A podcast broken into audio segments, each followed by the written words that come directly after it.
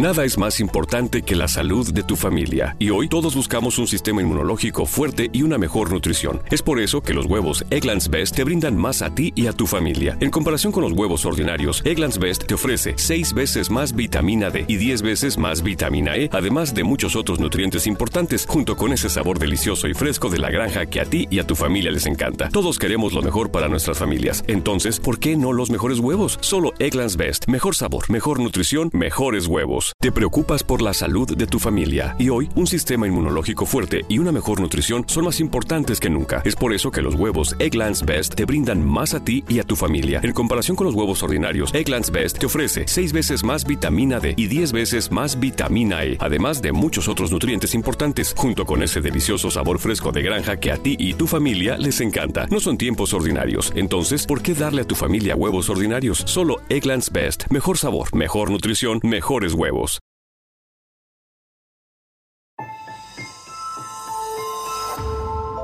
Durante años, se pensó que el Yeti vivía en los Himalayas. ¡Bienvenidos al Himalaya! Hoy, después de una extensiva investigación, sabemos que no es así. El Yeti está en México. Y este es su espacio. Yo, check this out. Thank you.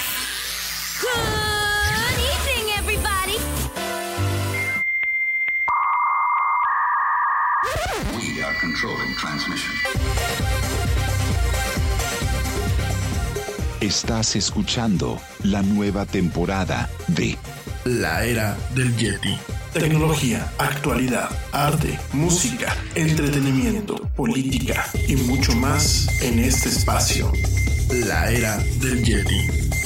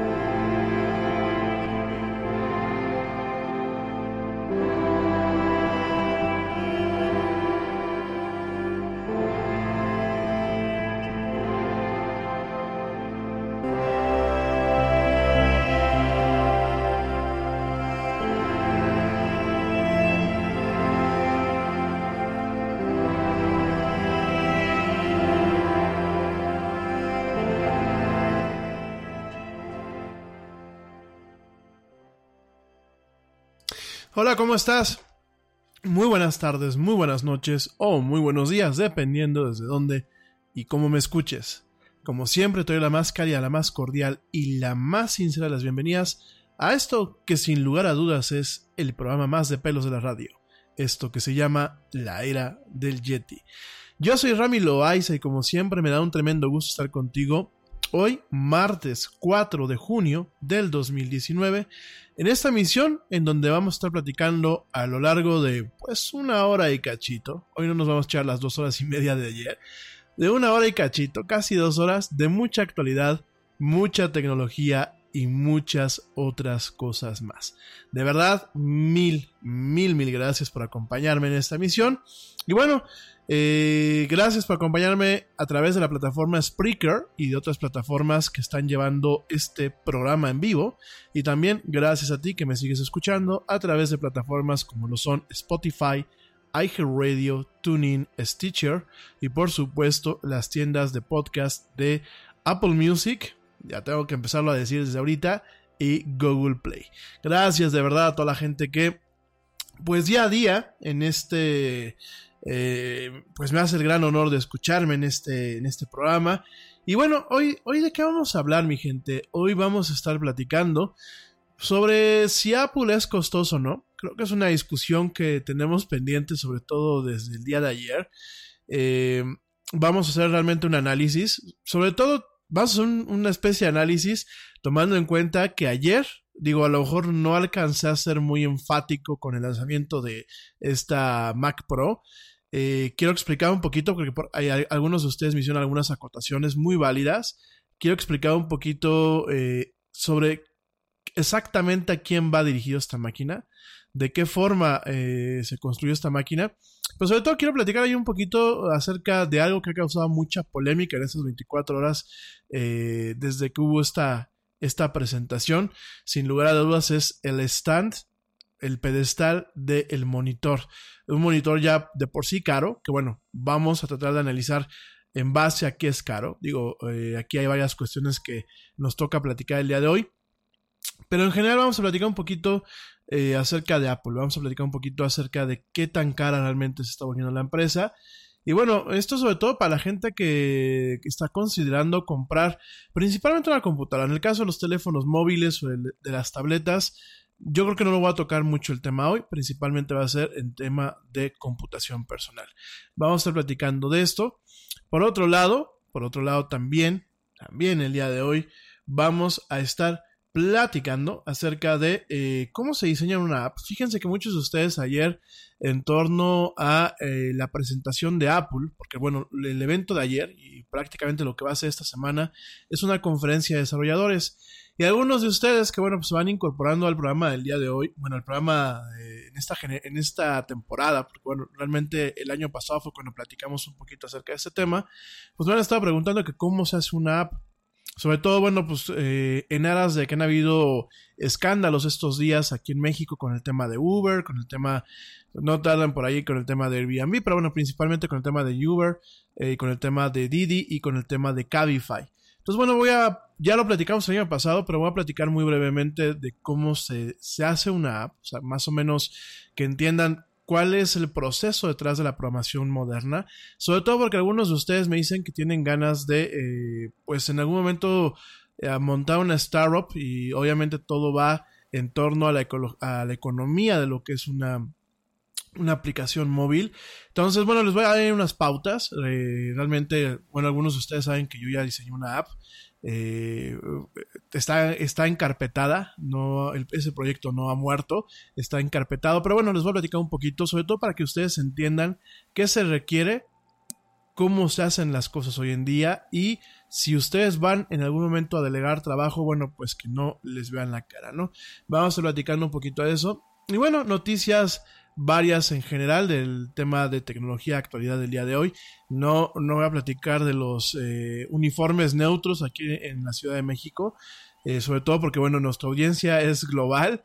Eh, no voy a tocar ese tema el día de hoy, pero bueno, Sí, ya, ya veo que aquí me están picando, ¿no? No, vamos a platicar otros temas el día de hoy, algo un poco más agradable. En fin, oigan mi gente, pues rápidamente les recuerdo nuestras redes sociales para que desde un principio pues entren en contacto conmigo, si no lo están haciendo directamente a través de la aplicación de Spreaker. Nuestras redes sociales son facebook.com diagonal la era del Yeti o sencillamente pues busquen la era del Yeti en Facebook, Twitter arroba el Yeti oficial e Instagram arroba la era del Yeti. Igual en Instagram también pueden buscar la era del Yeti y automáticamente ya aparece. Y recuerden, los comentarios los pueden hacer utilizando el hashtag hoy pegadito.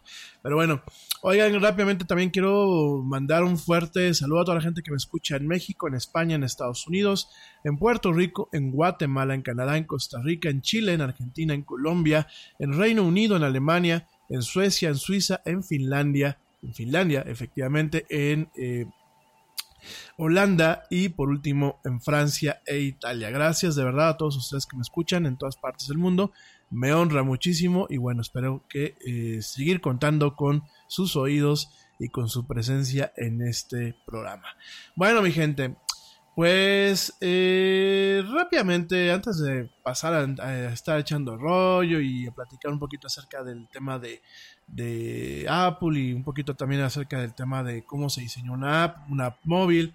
Bueno, eh, déjame te cuento, déjame te cuento. Eh, ayer algunos de ustedes me, me, comentaban cómo es eso de que ya hay teléfonos que tienen la cámara fotográfica escondida detrás del display. Y algunos de ustedes hasta me mandaron el mensaje y me dijeron, oye, güey, ¿estás diciendo las cosas bien? Sí. Fíjense que tanto Xiaomi y Oppo, dos empresas chinas, están mostrando la cámara frontal, la cámara de los selfies, escondidas debajo de la pantalla. Eh, estos son prototipos todavía, no se ha mostrado al día de hoy. Eh, pues un teléfono que ya esté en el mercado, que tenga lo que es la cámara, la cámara de selfie o la cámara frontal eh, detrás del, display.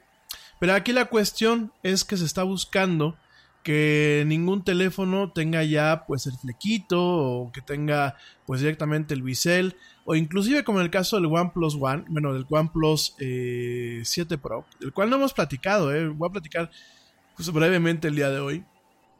Eh, en el caso del OnePlus 7 eh, Pro, tiene una cámara frontal motorizada. De hecho, viene escondida en el chasis. Cuando tú te vas a tomar una selfie, sale la camarita muy simpática, todo motorizado. Y bueno, ya te puedes tomar la foto. Aquí la cuestión es acabar, por ejemplo, pues con el flequito que tienen eh, teléfonos como el mismo iPhone, ¿no? ¿Y cómo se hace eso? Bueno, se esconde. Bueno, no se esconde, se mantiene la cámara pero se utiliza un tipo de tecnología con el display que permite que cuando te vas a tomar una foto, esa parte del display se apague, se vuelva transparente y eh, te puedas tomar la foto sin ningún problema, ¿no? Em, no hay, te lo quiero repetir, no hay todavía eh, modelos en el mercado, no hay todavía ya modelos de producción, sin embargo, tanto Xiaomi como Oppo, y de hecho, bueno, en el caso de Oppo, pues lo presentó el presidente de esta empresa china, pues ya se tiene eh, un tipo de display que tiene la capacidad de apagarse. Recuerden que con el OLED, OLED es la tecnología de displays que platicamos a lo largo de este programa, pues tiene la capacidad de que son eh, displays muy flexibles y que bajo ciertas condiciones pueden ser transparentes. Entonces aquí el tema es que en algún momento, bueno, pues eh, vamos a contar con un display que va a ser así que eh, de extremo a extremo del teléfono, prácticamente sin ningún bisel y ningún flequito. Y cuando tú te quieras tomar una foto, bueno, se va a apagar esa parte eh, del display y va a estar ahí lista la cámara, ¿no? Eh, ya llevan bastante tiempo desarrollando esta tecnología, igual que lo que fue el, tema del reconocimiento de huellas dactilares pues directamente utilizando sensores ultrasónicos o sensores ópticos debajo de la pantalla.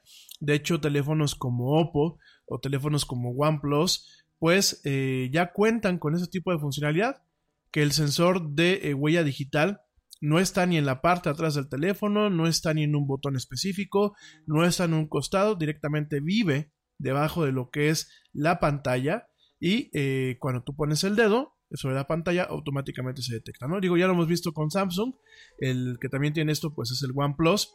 Y bueno, eh, a la vez de que ya, ya, tenemos este tipo de desarrollos, pues nos encontramos también con eh, desarrollos en donde en algún momento los teléfonos van a tener la cámara frontal escondida detrás de lo que es el display, ¿no? Bueno, bueno, esto es un tema todavía un tanto futurista. Aquí la cuestión, y digo, lo quise platicar un poquito al principio, es las empresas chinas, lo decíamos el día de ayer, se están arriesgando, al igual que empresas como Samsung, están corriendo riesgos de buscar una innovación en lo que es el form factor o el tipo de dispositivo que es el teléfono móvil convencional, que hoy por hoy el teléfono móvil inteligente se ha vuelto una commodity. ¿Qué significa esto? Ya no es un lujo, eh, a pesar de que, bueno, hayan teléfonos que cuestan eh, de forma lujosa, pero ya no es un lujo, ya no es algo que sea en específico, ya no, ya no es algo aparte o, algo de nicho, ya realmente el teléfono inteligente sobre una commodity, prácticamente todo el mundo tiene un teléfono inteligente, aunque sea de baja gama.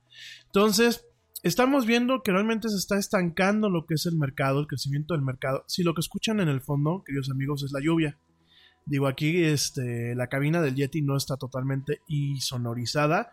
Entonces, bueno, pues nos va a tocar escuchar aquí este ruidito de fondo, ¿eh? Está cayendo un aguacero. Gente que me está escuchando en, Ciudad de México y en Querétaro, por favor tengan cuidado. Manejen con el doble de precaución. Ya saben que es preferible llegar tarde a no llegar. Bueno, ah, miren, creo que ya se está parando un poquito la lluvia. En fin, bueno, mi gente. Entonces aquí la cuestión es, eh, estamos viendo realmente cómo eh, los chinos están buscando eh, tener una catarsis en lo que es el concepto del teléfono móvil en un mercado que ya experimenta una saturación tremenda, ¿no? Lo platicábamos el, día de ayer, ¿no? Apple actualmente ya empieza a reportar pues una caída en la compra de lo que son sus teléfonos celulares. Por supuesto, no es nada de qué preocuparse. Sin embargo, sin embargo, ya empieza a ser una caída bastante, bastante puntual y bastante eh, significativa. ¿Por qué? Porque la gente ya no está cambiando su teléfono cada año, ya no está cambiando su teléfono cada dos años. Inclusive, bueno, pues hay gente que está cambiando su teléfono pues prácticamente cada tres o cuatro años, igual que mucha gente hoy en día lo está haciendo con las computadoras personales. Entonces, ¿esto por qué? En primer lugar, aunque Apple no lo reconozca, es un tema de costos, es un tema en donde ya el pagar prácticamente el costo de una computadora personal por comprarte un teléfono, pues a mucha gente de verdad le hace cosquillas o de verdad le resulta inclusive incómodo. Y es que fíjate, déjame te cuento una anécdota. Eh, mi amigo Manu, que espero que me esté escuchando, se acaba de comprar una computadora bastante, bastante bien equipada por 900 dólares canadienses. Vamos a pensar que al tipo de cambio, pues son un poquito menos. Eh, vamos a ver, 900 dólares canadienses, para no eh, quedarnos con 900K to USD. Fíjense, 900 dólares canadienses son 672 te preocupas por la salud de tu familia y hoy un sistema inmunológico fuerte y una mejor nutrición son más importantes que nunca. Es por eso que los huevos Egglands Best te brindan más a ti y a tu familia. En comparación con los huevos ordinarios, Egglands Best te ofrece 6 veces más vitamina D y 10 veces más vitamina E, además de muchos otros nutrientes importantes, junto con ese delicioso sabor fresco de granja que a ti y tu familia les encanta. No son tiempos ordinarios, entonces, ¿por qué darle a tu familia huevos ordinarios? Solo Egglands Best. Mejor sabor, mejor nutrición, mejor mejores huevos. Dólares americanos. Y se compró una muy buena máquina. Se compró una muy buena máquina en cuanto a especificaciones técnicas. Y es cuando uno hace un análisis. Porque si bien eh, un teléfono móvil al final del día es una computadora personal, en el sentido que, bueno, tienes un procesador, tienes un almacenamiento, tienes una, una fuente de salida, tienes ciertas capacidades que te permiten, bueno, pues traer buena parte de tu mundo directamente en el bolsillo. Lo cierto es que con un teléfono móvil no haces todavía hoy en día lo que haces con una computadora personal. En el caso de mi buen amigo Manu, bueno, la, la, compró por un tema de trabajo, pero también por un tema de entretenimiento, porque en esta máquina se pueden correr videojuegos, ¿no? Y date un poquito la idea. Digo, también se puede hacer productividad en un teléfono móvil, también se pueden jugar videojuegos, pero al final del día, eh, creo que tiene mucho más costo el tema de eh, construir, por ejemplo, pues un chasis con una pantalla más grande, con baterías más grandes, eh, con discos duros especializados, con cuestiones un poco más de orientadas a la productividad que el diseño de un teléfono móvil. Por supuesto, no se me escapa el tema de la miniaturización. Y, eso obviamente tiene un costo en lo que es la investigación y el desarrollo. Sin embargo, al final del día nos estamos topando con teléfonos sumamente costosos. En este sentido, y bajo lo que te acabo de platicar, pues el iPhone y los teléfonos Samsung son bastante costosos para lo que son. Y eso por un lado. Y por el otro también nos estamos topando eh, una, un fastidio por parte del consumidor. Un fastidio en el sentido de, pues, eh, bajo qué plataforma me voy, o con qué plataforma me caso, o con qué sistema me caso, o con qué ecosistema me caso. Entonces, todo esto obviamente va generando un tema de saturación en los mercados, obviamente va evitando que los mercados sigan creciendo.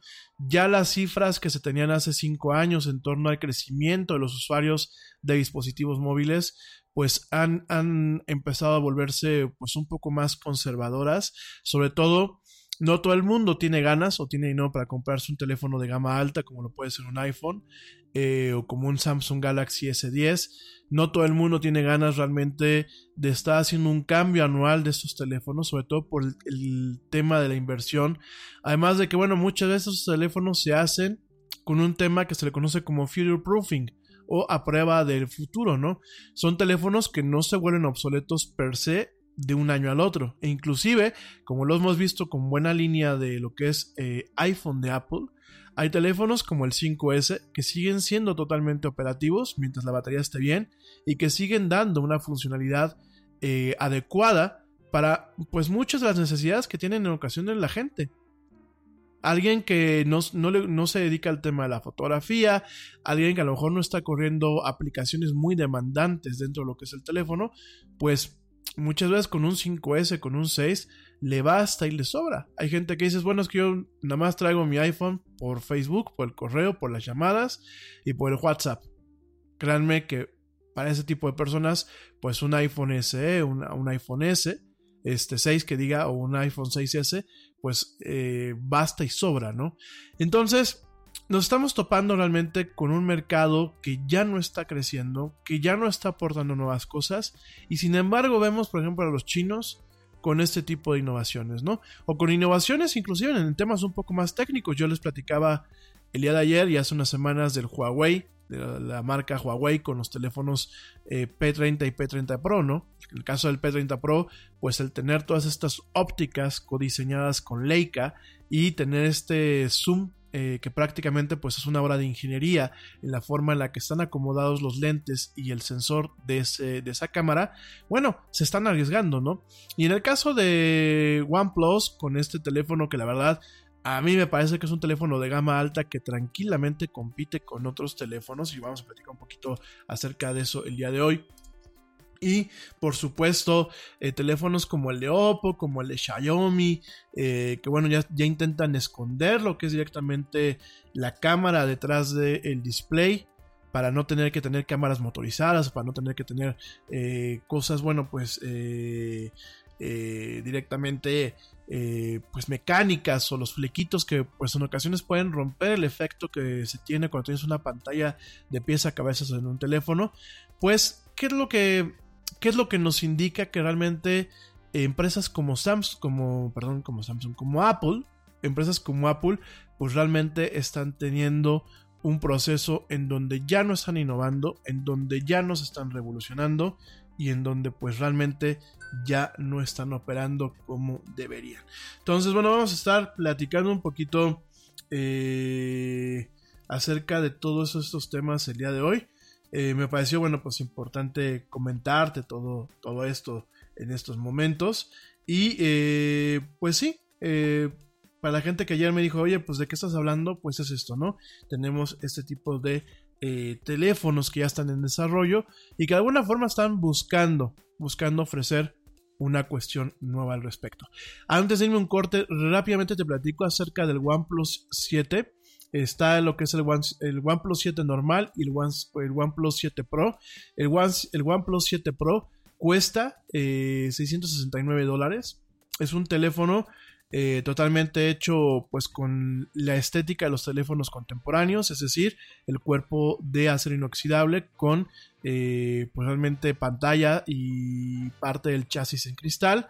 El cristal de este tipo de teléfonos es Gorilla Glass, es decir, pues es un, eh, un cristal más o menos resistente. Este teléfono tiene una resolución QHD Plus, o sea, es decir, es más o menos equiparable a la resolución que tiene eh, un teléfono como el iPhone o como el, Samsung Galaxy S10 con una velocidad de refresh, así se le conoce, de 90 Hz, es decir, el display se ve muy fluido, se ve muy natural, se ve muy bonito al ojo. Es eh, muy similar a las pantallas que vemos muchas veces en los centros comerciales, que tienen un refresh de 120 eh, Hertz. Ya después les platico cómo funciona esto. Pero aquí en este caso es que todo lo que vemos en este teléfono se ve sumamente fluido. Además de que, bueno, este refresh o esta velocidad de refresque es de forma dinámica. Se acopla pues a diferentes contenidos. Es decir, si yo veo un, un, video en YouTube que a lo mejor está a 24 o a 30 cuadros por segundo, la pantalla automáticamente se acomoda a esta capacidad. O si veo una película en Netflix que está a 24 cuadros por segundo, bueno, automáticamente se ajusta la pantalla, ¿no?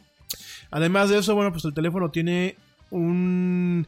es muy reminiscente a lo que son los teléfonos Galaxy, ya que está totalmente curva la pantalla, tiene extremos donde está eh, curvada, eh, con un, unos acentos muy bonitos, todo el teléfono es pantalla, es decir, no hay flequitos, no hay eh, camaritas ni nada, te platico esa parte.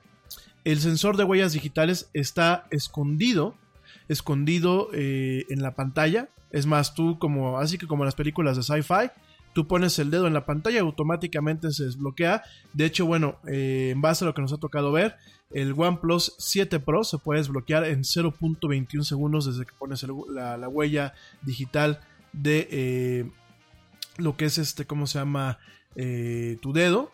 Eh, ¿Qué más tiene? Bueno, pues tiene una cámara. Bueno, tiene tres cámaras, fíjate, tiene tres cámaras. Tiene una cámara principal de 48 megapíxeles que efectivamente puede tomar fotos a esa resolución. Aunque bueno, eh, la tecnología que utiliza OnePlus es algo que se le conoce como super sampling, en donde, bueno, esos 48 megapíxeles para poder compartir la imagen y eso lo baja a un equivalente prácticamente de 12 megapíxeles. ¿Qué significa esto? Que tienes imágenes con muchísimo detalle, imágenes muy ricas y bajo la noción que opera ese teléfono y esos sensores que están hechos por Sony, lo que tienen es que eh, son muy sensibles para condiciones de poca o nula luz, ¿no? Entonces, bueno, tiene esta cámara de 48 megapíxeles con una un, lente o bueno, una, una cámara de eh, ultra gran angular y un lente óptico de eh, tres aumentos, ¿no? Entonces, bueno, tiene, tiene bastantes cosas este teléfono muy interesantes. Esto de tener tres cámaras, pues sí, la verdad, para qué vamos a mentir, es algo bastante, bastante eh, interesante la forma en la que funciona. Eh, el tema del ultra gran angular, la verdad es que las fotos que hemos visto de muestra son unas fotos padrísimas. Y el zoom, el zoom óptico de tres aumentos, pues la verdad está también bastante adecuado para lo que es pues eh, las necesidades básicas de fotografía, ¿no? Tiene un sistema de carga que se le conoce como Warp Charge eh, 13. Eh, esto, bueno, tiene base una batería de 4000 mAh por hora. Bueno, es una batería bastante, bastante gorda. Es una batería que inclusive pues es más amplia que las de eh, los iPhone. Y bueno, ¿qué tiene? Además de que tiene este Warp Charge eh, 13, es que tú puedes cargar eh, el teléfono prácticamente en media hora. O sea, cargarlo totalmente en media hora. Tiene un sistema de carga rápida eh, bastante, bastante interesante que pues te permite alcanzar el 80% de la carga en 20 minutos y eh, alcanzar el 100% prácticamente en media hora manteniendo el teléfono fresco. Fíjense, tiene un sistema de enfriamiento este aparatito que no tienen ahorita en prácticamente ningún teléfono en el mercado, en donde tú lo puedes seguir utilizando aunque se esté cargando. Digo, todos los teléfonos se pueden seguir utilizando aunque se estén cargando, pero ¿qué pasa si empiezan a calentar? Y por ejemplo, los iPhones se ponen muy sensibles cuando tú estás, por ejemplo, subiendo información al iCloud, como cuando acabas de, comprar un teléfono nuevo o estás haciendo una sincronización eh, primera y lo tienes cargando, no sé si a ti te ha pasado, a mí sí, se sobrecalientan y bueno, te empiezan a marcar que no puedes utilizar la cámara, que esto, que aquello, ¿no? En el caso del OnePlus, el 7 Pro tiene un sistema que enfría mientras está cargando, de tal forma que tú puedes seguir utilizando el teléfono con tareas eh, intensivas en el procesador sin ningún problema. De hecho, pues parte de lo que ellos anuncian aquí es que tú puedes jugar con el teléfono, jugar juegos como Fortnite mientras está cargando esto. Bueno, pues aísla el calor de la, de la carga de la batería con un sistema de enfriamiento eh, que tiene y con unos intercambiadores de calor. Y bueno, lo que hace es que el teléfono pues quede prácticamente fresco mientras está cargando, ¿no? ¿Qué, otra cosa tiene? Tiene el último procesador Qualcomm eh, Snapdragon, el 855, que bueno, pues es lo último, lo último, lo último. Tiene hasta 12 GB en memoria RAM. Digo, eso todavía sigue siendo un poquito el tema de los gigas en la memoria RAM. Sigue siendo un poquito absurdo en lo que son los teléfonos móviles. ¿Por qué? no hay aplicación que te consuma toda la memoria y usualmente cuando tú no estás utilizando las demás aplicaciones pasan a un estado que se llama estado deshidratado en donde eh, la aplicación se pone en un, modo para dormir y solamente ciertos componentes de la aplicación quedan funcionando o definitivamente no queda funcionando nada, ¿no? Sin embargo, bueno, pues vamos a pensar que está eh, buscando de alguna forma esta empresa china. Te recuerdo que OnePlus es una empresa china que pertenece de una forma un poco ahí medio encubierta, pero no deja de pertenecer a lo que es Oppo, de la cual te estaba hablando hace unos minutos.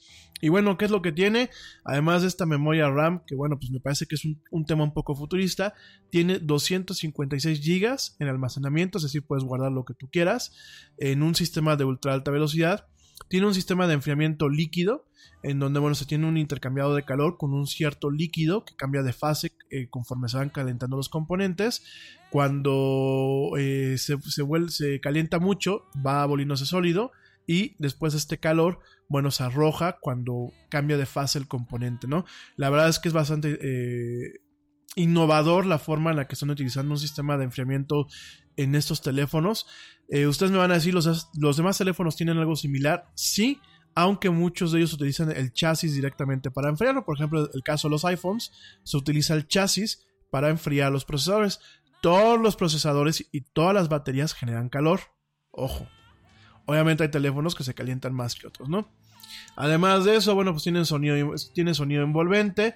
La bocina, el auricular está muy escondido, de tal forma que, bueno, pues tú puedes, este, eh, realmente no se ve, por eso te digo que está todo escondido.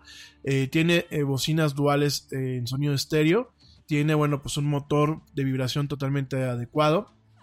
Es un teléfono con un perfil bajo, fácil de, pues de alguna forma de tener en la mano todo hecho de cristal, lo que es la parte de atrás y la parte de adelante, y lo que es el chasis, eh, o digámoslo así, la parte que lo compone, es de acero inoxidable, ¿no? Este teléfono, pues, ¿qué utiliza? Utiliza Android.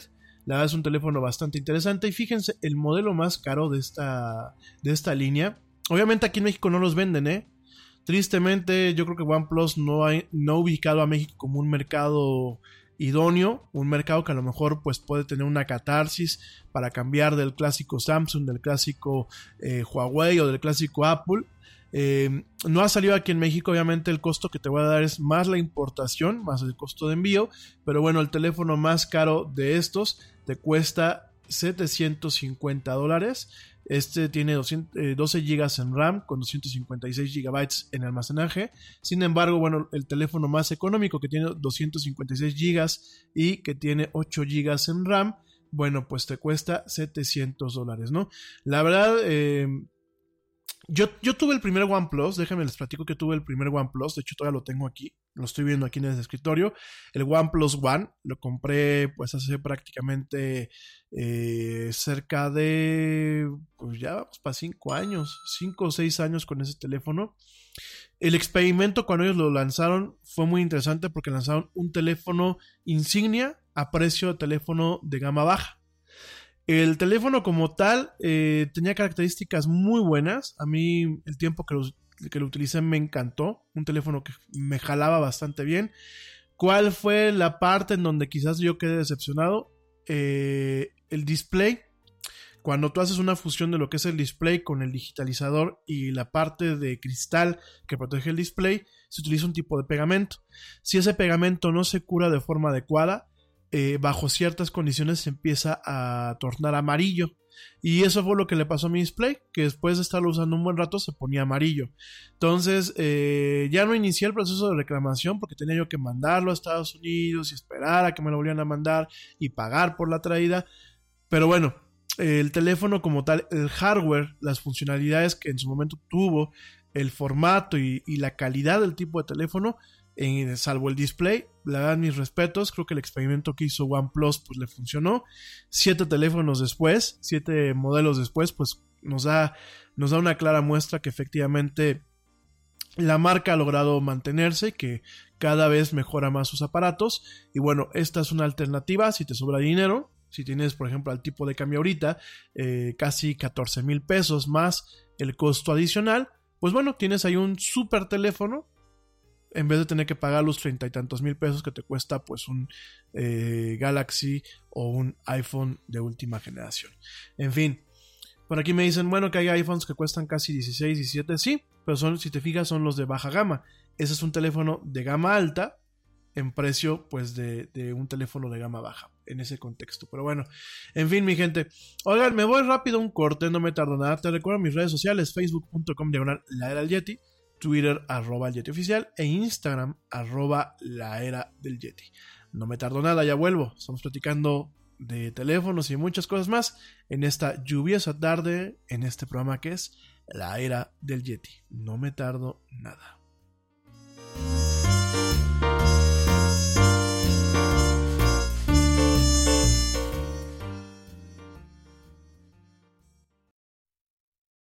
Yo, check this out. Este corte también es moderno. No te vayas.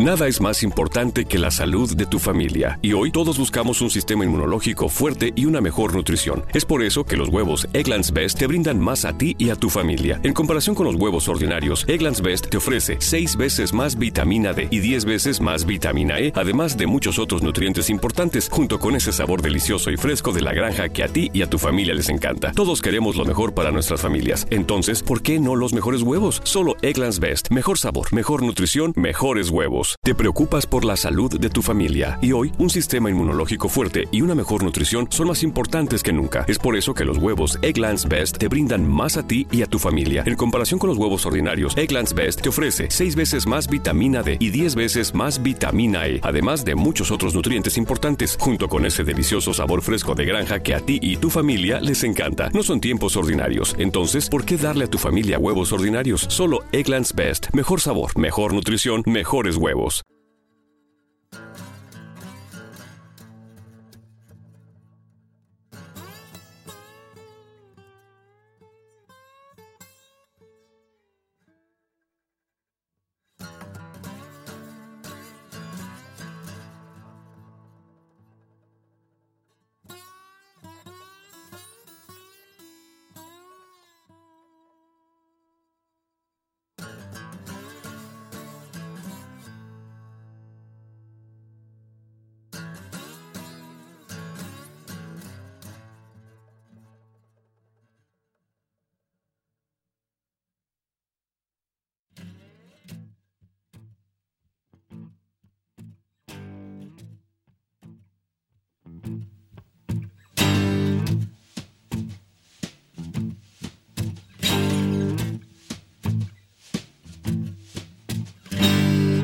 Reading my paper in Ray's Cafe.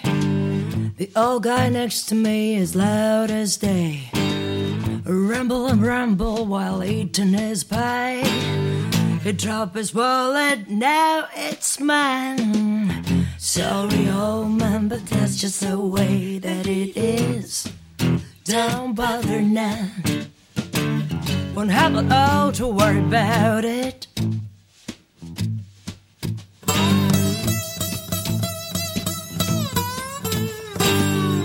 Pick up the wallet and slipped outside. I walked around and walked around and walked around town.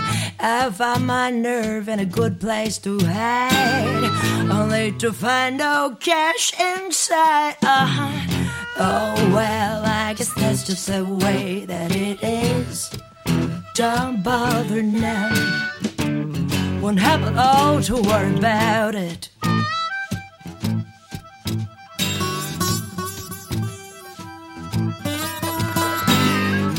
I got thirsty, so I went to a bar. Met a little darling with the face of a star. In the morning, woke up to find she stole my car along with my heart. Yeah. Oh well, I guess that's just the way that it is. Don't bother now. Won't have a lot to worry about it.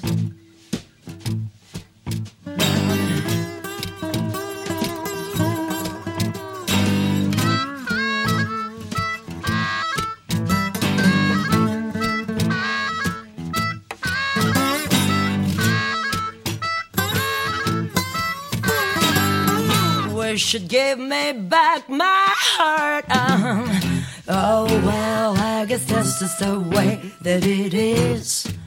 Don't bother none. Won't have it to worry about it.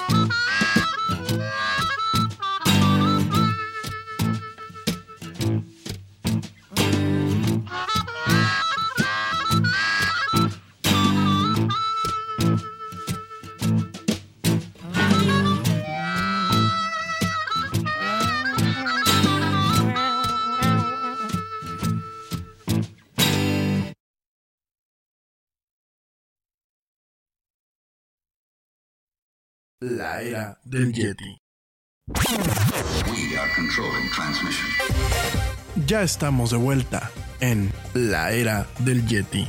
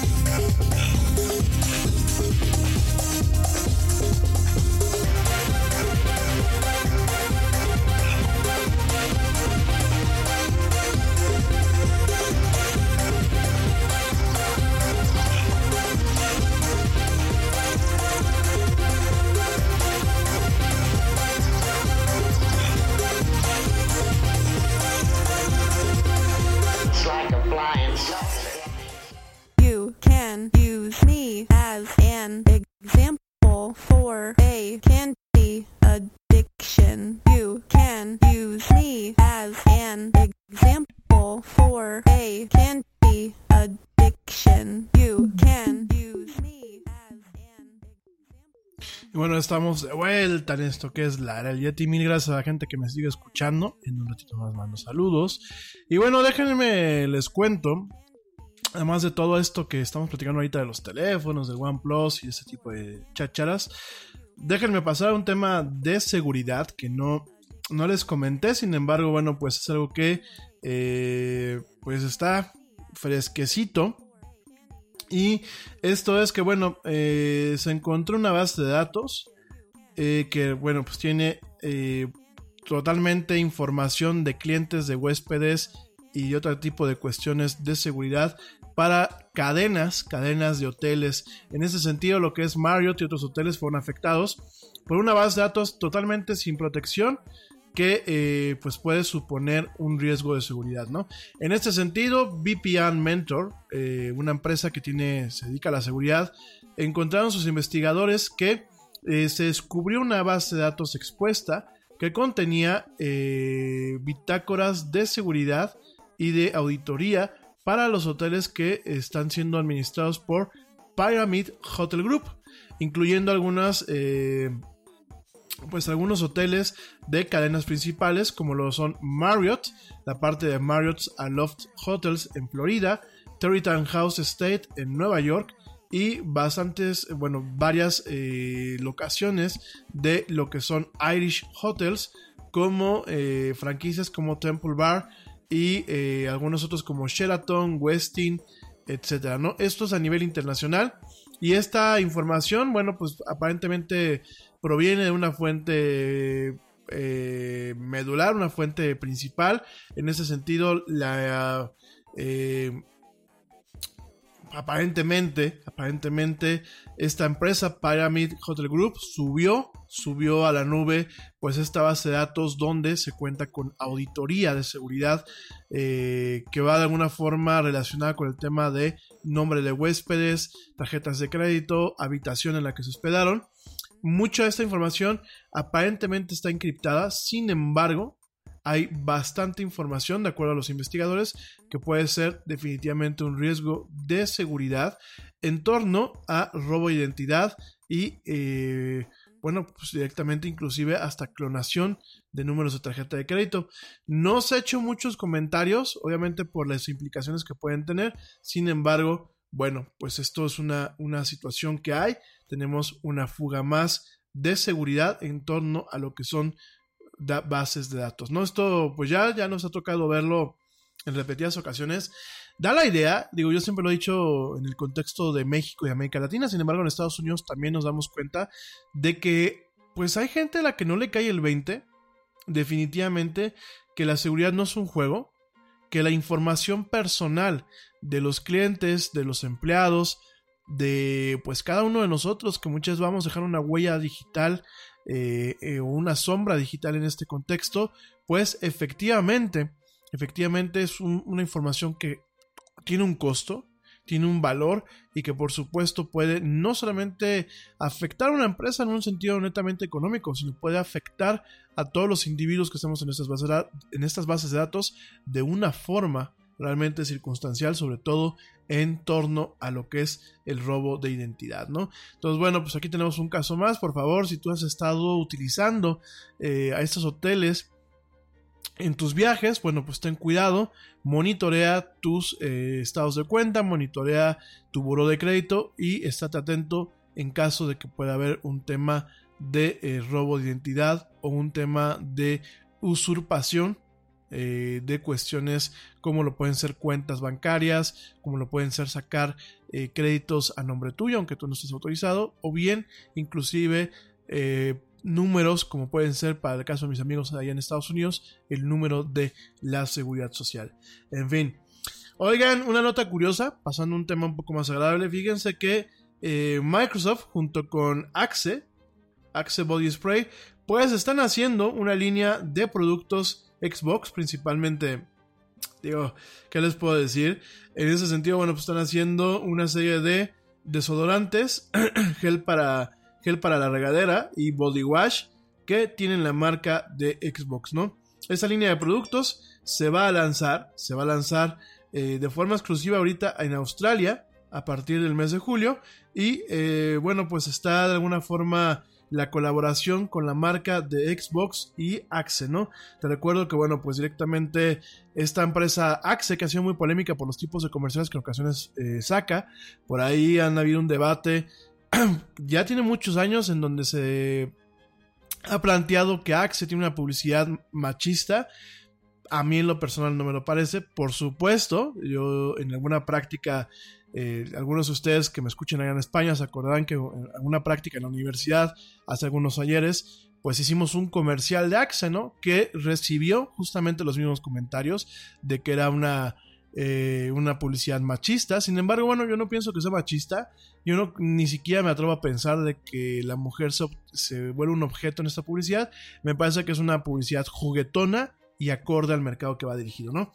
Bueno, en este sentido, Déjame te, comento que eh, solamente se tiene planeado lanzar esta línea que se llama Xbox Power Up eh, Products dentro de lo que es la parte Links, porque bueno, además de Axe, en otros países que no se ha podido registrar la marca, se llama Links. Y bueno, momentáneamente se está lanzando solamente en Australia. Sin embargo, sin embargo, se plantea en algún momento, en los siguientes dos años, lanzarlo a nivel mundial en caso de que tenga éxito, ¿no? En este caso, se le preguntan que a qué huele un Xbox o a qué huele esta nueva línea de fragancias masculinas. Microsoft dice que la respuesta son frutas, hierbas y varios estilos de madera. Eh, Line Links Xbox es una esencia fresca de eh, cítricos verdes con algunas notas de eh, lima y de limón de invierno. Hay limón de invierno, yo no lo sé. Y además algunas notas medianas de hierbas, menta y algunos tipos de madera, como pachuli y mm, clearwood, Clearwood en Spanish, bueno, maderas al final del día, ¿no? En fin, pues ya lo vemos, eh, Microsoft se está aliando con Unilever para directamente lanzar una línea de desodorantes masculinas allá en Australia de momento. En fin, bueno, mi gente, oigan, eh, vamos a platicar eh, rápidamente antes de, pasar a la, agenda, a la agenda principal. Déjame te comento que, pues, digo, ya saben que en el Yeti, como parte del tema de actualidad, tocamos algunas cuestiones siempre de política, muy, muy acotadas, muy puntuales, eh, sin tratar de profundizar para no volverme blanco de su odio y amenazas de muerte como ya en ocasiones ha pasado. En este caso, déjame te comento que Donald Trump allá en Estados Unidos está sugiriendo un boicot a ATT.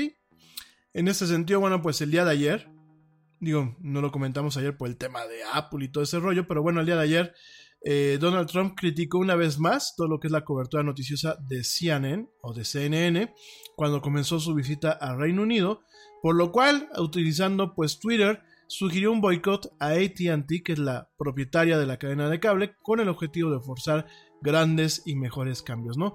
A través de una serie de tweets, el presidente norteamericano señaló que el que CNN plasma una imagen falsa de lo que es Estados Unidos ante el mundo, por lo que cuestionó a AT&T por no tomar cartas en el asunto.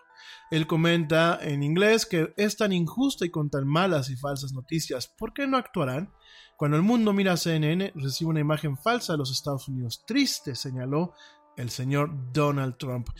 Y bueno, pues eh, te lo quise comentar. ¿Por qué? Pues porque es interesante que un eh, presidente utilice el poder que le da su investidura presidencial con sus fans, pues obviamente para tratar de acallar la libertad de expresión, sobre todo en un país que eh, siempre se ha jactado, aunque pues no lo sea totalmente, siempre se ha jactado de tener un tema de libertad de expresión totalmente desarrollado. Lo quise comentar porque, bueno, pues porque el día de mañana, a pesar de que ya se concretó prácticamente lo que es la fusión de ATT y lo que es Time Warner, eh, el día de mañana podrían, podrían existir ciertas investigaciones o podrían existir ciertas piedritas en el camino que puedan evitar que ATT y ya con sus empresas como lo que es eh, Time Warner y Warner Media, pues bueno, puedan operar correctamente. En fin, hay un detalle curioso. Digo, e, es, muy curioso que realmente los presidentes populistas hoy en día eh, intenten, muy el estilo de la propaganda nazi, tratar de cambiar la realidad solamente por sus pelotas, ¿no? Hay que reconocer que el señor Donald Trump, pues es un ente totalmente populista, es alguien que llegó aprovechando, pues, no un cansancio de la gente contra el sistema ni contra el establishment, porque bueno, de alguna forma en Estados Unidos, pues a pesar de los temas de inseguridad y a pesar de algunos temas económicos, principalmente porque se ha permitido que exista un capitalismo rapaz. Fíjense, yo apoyo el capitalismo, ¿eh? siempre lo he dicho, Dios bendiga el capitalismo y yo prefiero morirme siendo capitalista que caer en, en regímenes pues netamente injustos como es el socialismo y ya en su momento platicaremos de todo ese tipo de cuestiones, ¿no? Sin embargo, eh, estoy consciente que en algunos estados en la, República Norteamericana, pues han habido algunos temas de capitalismo eh, totalmente rapaz, han habido algunos temas incluso de un capitalismo poco... Eh, poco ético y moral. Por aquí algunos me dirán que el capitalismo nunca es ético y moral. Sí, lo que son las bases del capitalismo teóricas, pues no te dicen que tengas que robar, que tengas que transar o que tengas que ser un ojete con tu planta productiva para que tú puedas tener ganancias. Creo que eso es algo de cada quien, ¿no? Yo sí creo que debe de existir en algún momento un capitalismo justo, ya en su momento lo platicaremos, y... Eh, al respecto, pues bueno, aquí lo que hay que comentar es que realmente Estados Unidos, salvo por la crisis del 2008, realmente no ha tenido pues este este malestar que a lo mejor podemos tener los, los países latinoamericanos en donde verdaderamente eh, las crisis en nuestros países políticas y económicas han sido desgarradoras, ¿no? Yo creo que la crisis más desgarradora para los Estados Unidos pues fue en la gran recesión y bueno, me atrevo a pensar que la del 2008 no, no fue una crisis menor, sin embargo tampoco fue una crisis como para para morirse, ¿no? O sea, realmente creo que cada cosa a su proporción, ¿no? Eh, y bueno, tienen cierta estabilidad social, tienen ciertas cuestiones que pues, los países latinoamericanos no soñamos. Eh, por ejemplo, pues allá en Estados Unidos tienen tasas de intereses de, eh, con los créditos que son irrisorias. Tienen métodos para hacer arrendamiento, programas de leasing que realmente valen la pena realmente es una economía orientada al consumo, ¿no?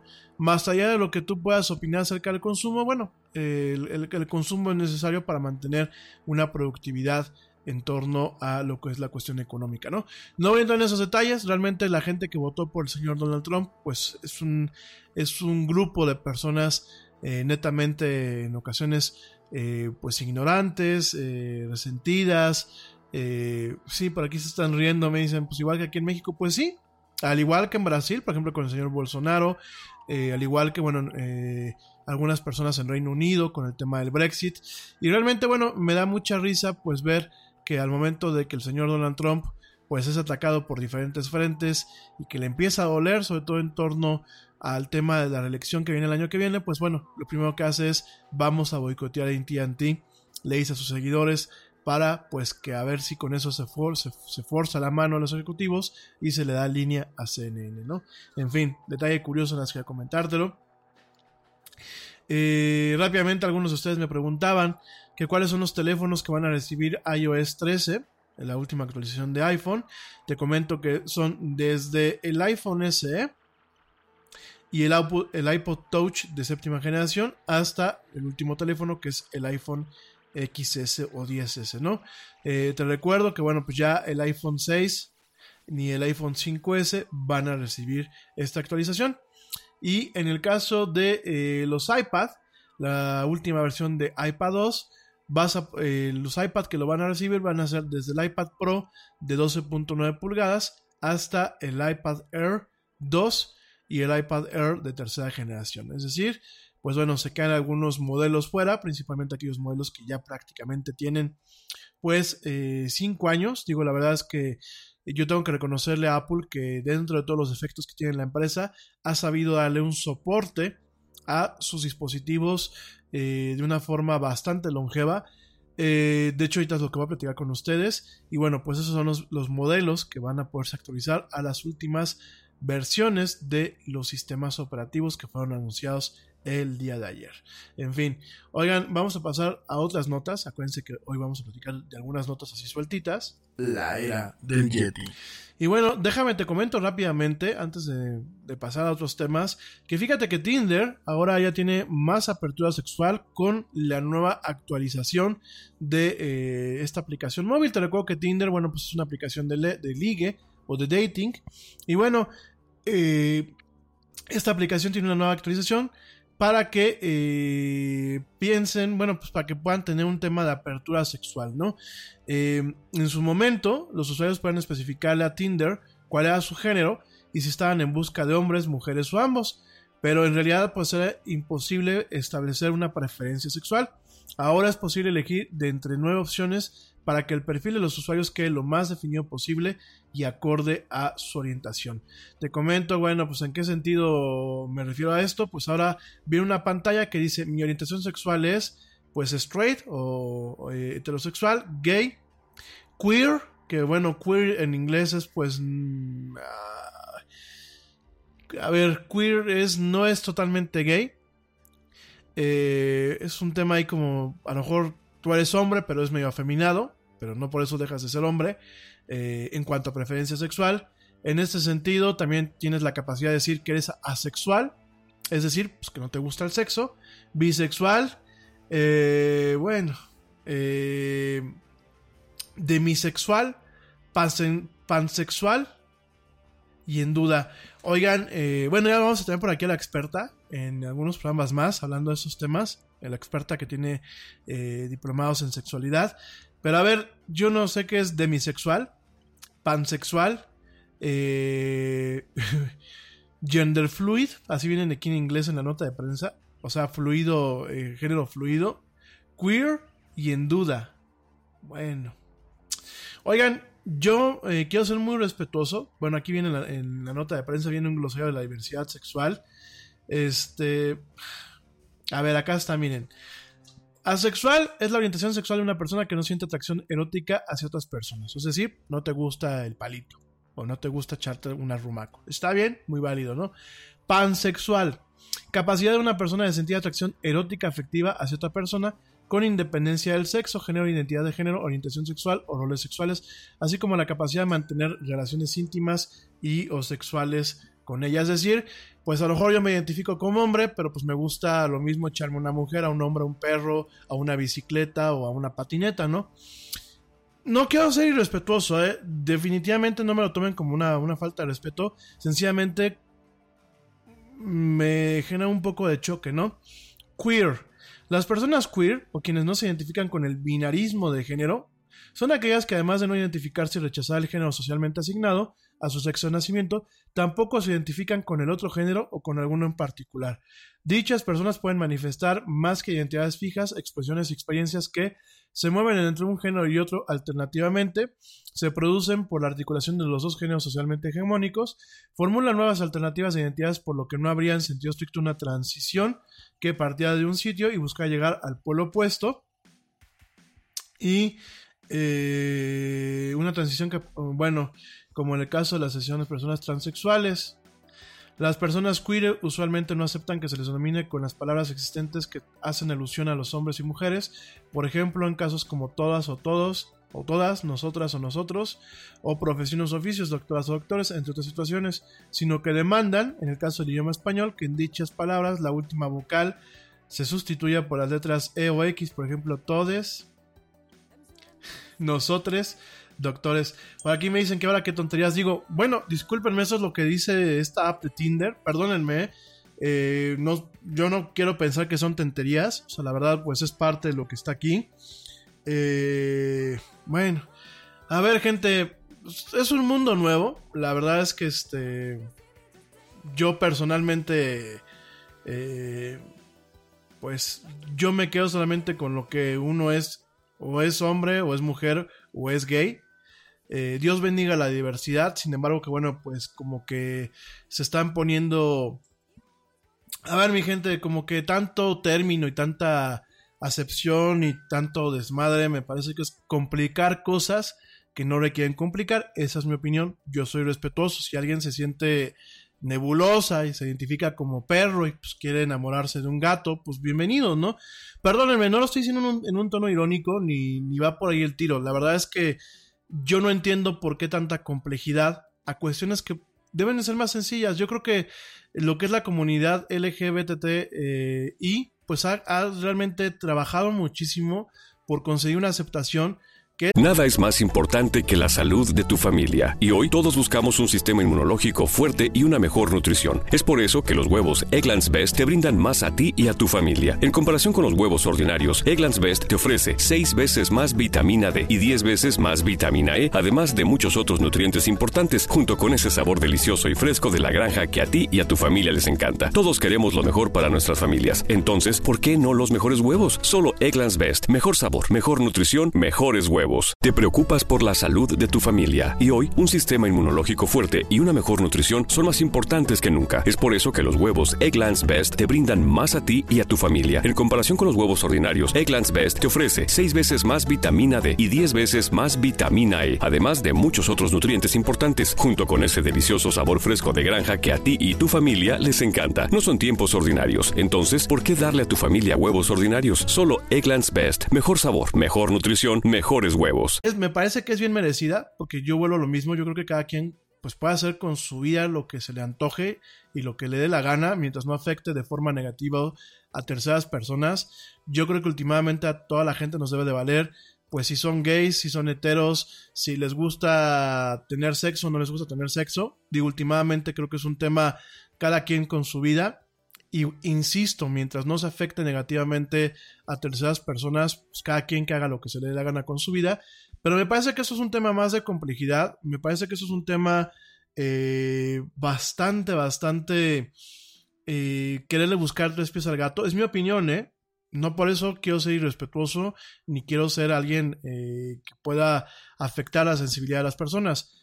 Mi opinión es, se está buscando tres pies al gato y demasiada complejidad en donde no la debería de haber.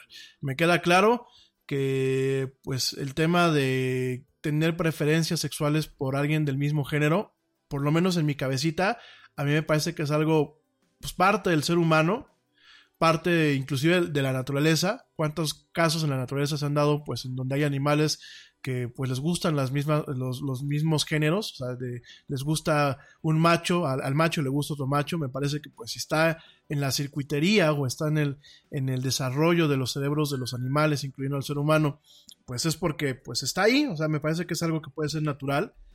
Digo, el querer entrar en tanta complejidad y el querer eh, entrar en tanto rollo me parece un poco... No quiero decir absurdo, me parece que es eh, acumular complejidad en temas que ya de por sí son complejos, ¿no? Pero bueno, rápidamente, pues Tinder, ya nada más para cerrar este tema, Tinder eh, va a ofrecer nuevas opciones que son hetero, gay, lesbiana, bisexual, asexual, demisexual, pansexual queer y en duda. Ah, gracias teacher, por aquí me comentas que Miley Cyrus se declara, se declaró en su momento pansexual, es decir que bueno, pues a ella le, puede gustar un hombre o una mujer sin, sin, realmente tener un tema de preferencia hacia el género. También Alison Goldfrapp, que bueno, pues es la cantante de este grupo eh, musical de música electrónica que es eh, en su momento también se declaró con esta misma preferencia, en donde ella dice que bueno, pues se enamora del alma de una persona independientemente de su género. Yo creo que eso está padre, ¿no? Y la verdad es que este mundo el día de hoy necesita amor. Da igual cómo se exprese. Digo, hay que ser muy francos, ¿no? Mientras no se afecta a terceras personas de una forma negativa, miren, que viva el amor, ¿no?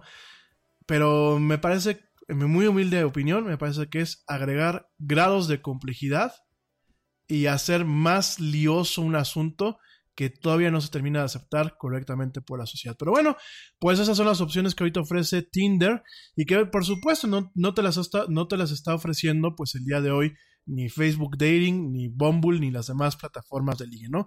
Ya en su momento pues platicaremos de todo este tipo de cosas más adelante en un programa donde, bueno, pues vamos a platicar de lo que son este tipo de cuestiones. Por ahí tenemos pendiente todavía el de Facebook Dating. Déjenme nada más les vuelvo a comentar, gente que ya se está dando de alta en Facebook Dating. Eh, tengan mucho cuidado, realmente por lo menos aquí en Latinoamérica no existe una separación total entre lo que es Facebook como tal y la parte de dating. Eh, por ahí cuando estuvimos haciendo pruebas, todavía ciertos usuarios de dating eh, me aparecen como usuarios eh, que yo puedo agregar directamente en Facebook, aunque yo ya cerré mi perfil de dating. Y en algunos casos, pues hay usuarios que siguen mandando solicitud para que los agregues, aunque ya no estás dentro de este contexto, ¿no? Por aquí me preguntan por qué el tema, bueno, porque es una nota, me acaban de mandar aquí la nota de prensa de Tinder, que tiene esta, esta funcionalidad, ¿no? ¿Qué quieren que haga? Pues es parte de la actualidad. Entonces, en fin, oigan, este, pues pasando a temas un poco más, eh, más light, para no entrar en complejidad ni, ni herir sensibilidades. La era del Yeti. Fíjense que eh, se, bueno, se filtran algunas de las películas que podrían conformar la fase 4 del universo cinemático de Marvel. Digo ya primero Dios, mañana que esté por aquí Pablito, platicaremos un poquito más a fondo. Pero eh, bueno, pues directamente algunas de las declaraciones de, eh, pues, de Roger Wardell, que pues es un usuario que ganó credibilidad al filtrar detalles reales del universo cinemático de Marvel a lo largo de estos eh, cinco años, en donde, bueno, pues ya de alguna forma vemos la mano de Disney directamente en esta franquicia o en esta serie de franquicias. De acuerdo con las declaraciones, las cintas que estarían, estarían por llegar dentro de lo que es la fase 4 de Marvel serían las siguientes. La primera sería la película de Black Widow, en donde, bueno, pues vemos este personaje encarnizado por eh, Scarlett Johansson, en donde yo creo que veremos la historia de esta eh, agente, agente secreta, lo que es Natasha eh, Romanoff. También eh, llegaría la película de The Eternals, que bueno, The Eternals, pues es una... Son personajes bastante interesantes dentro de lo que es el universo del cómic de Marvel. The Eternals, bueno, pues es parte de lo que gira, bueno, son lo que es el cómic como tal, gira alrededor de seres súper poderosos. De hecho, Thanos, o Thanos como le quieran llamar, pues es un Eternal. Entonces, eh, este, pues va, va, a ser interesante ver esta franquicia y ver cómo puede evolucionar dentro de lo que es el universo cinemático, el universo cinemático de Marvel. También nos va a tocar ver lo que es Black Panther 2, eh, Doctor Strange 2, obviamente Guardianes de la Galaxia 3, ya lo hemos platicado, que bueno, pues es la, la producción en donde regresaron a James Gunn para dirigir directamente esta película. También nos va a tocar ver Thor 4, eh, de acuerdo a estas filtraciones, Ant-Man 3, el hombre hormiga 3, Capitana Marvel 2, ojalá que pues, la siguiente Capitana Marvel tenga un poco más de sustancia en la película, a pesar de que a mí la primera sí me gustó. New Avengers, Young Avengers y Dark Avengers, ¿no?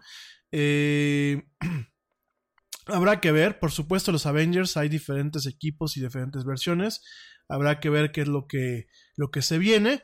Y bueno, aparentemente Disney va a montar un panel en donde nos va a platicar un poquito acerca de este, esta fase 4 de su universo cinemático de Marvel en el San Diego Comic Con, que bueno, pues eh, se va a llevar a cabo en Estados Unidos, en California, del 18 al 21 de julio. Ya estaremos al tanto para ver pues qué pasa con lo que viene con eh, el universo cinemático de Marvel. En fin, Oigan, pues el tema principal. Ah, antes de que se me olviden, déjenme les comento que eh, Cophead, este juego que es bastante difícil, este juego que salió principalmente para Xbox en su momento y que ya salió también para Nintendo Switch, de estas dos tacitas que, bueno, pues es un juego de brincar y de echarse a los enemigos, pues Cophead, que a mí me parece un super juegazo, o sea, la verdad me gusta mucho, aunque el juego es dificilísimo, y algo que tiene este juego es que la animación se parece mucho a la animación de los años 50 y 60, muy, muy similar a, las caricaturas de Box Bunny, muy similar a las caricaturas de Tom y Jerry, muy con el estilo de Fleischer Animation. Ya platicaremos este, un poquito de eso más adelante. Pues este juego, este juego que bueno, pues está distribuido por Microsoft Game Studios, pues ¿qué crees? Que va a llegar a tu coche Tesla así como lo escuchas, efectivamente, Cophead va a llegar a Tesla. Esto fue anunciado durante el podcast semanal de Tesla en Ride the Lighting, en donde Elon Musk comentó que en algún momento del verano del 2019, Cophead se podrá jugar en las pantallas de los tableros del Model 3, Model S y Model X, ¿no? En ese sentido, Elon Musk dijo que todo es producto del esfuerzo en conjunto con Estudio MDHR, la casa que desarrolló el juego, y Microsoft Game Studios, ¿no? La noticia fue confirmada por Maya Moldenhauer, uno de los productores de Cuphead, quien además dijo que el juego corre bien bajo la aclaración de que, dadas las limitaciones de almacenamiento de los vehículos, solo se podrá jugar el primer nivel de este juego, ¿no? Cuphead solamente se podrá jugar con, el, con, un control, un control conectado a eh, la pantalla, en este caso un control de Xbox o de PlayStation conectado vía USB a la pantalla principal de, del, del, coche. Y bueno, eh, realmente, pues va a ser bastante interesante, ¿no? Va a ser bastante interesante que en ese sentido el señor Elon Musk, pues además de crear estos coches eléctricos bastante interesantes, pues ya va a permitir que ciertos juegos de video, digo, ya lleva un rato, eh, eh, que se han podido descargar y jugar juegos directamente en las pantallas del Tesla. Pero bueno, pues es bastante interesante que Elon Musk pues esté convirtiendo en una especie de consola de videojuegos, aunque sea para algo rápido, lo que son las computadoras de sus juegos, ¿no?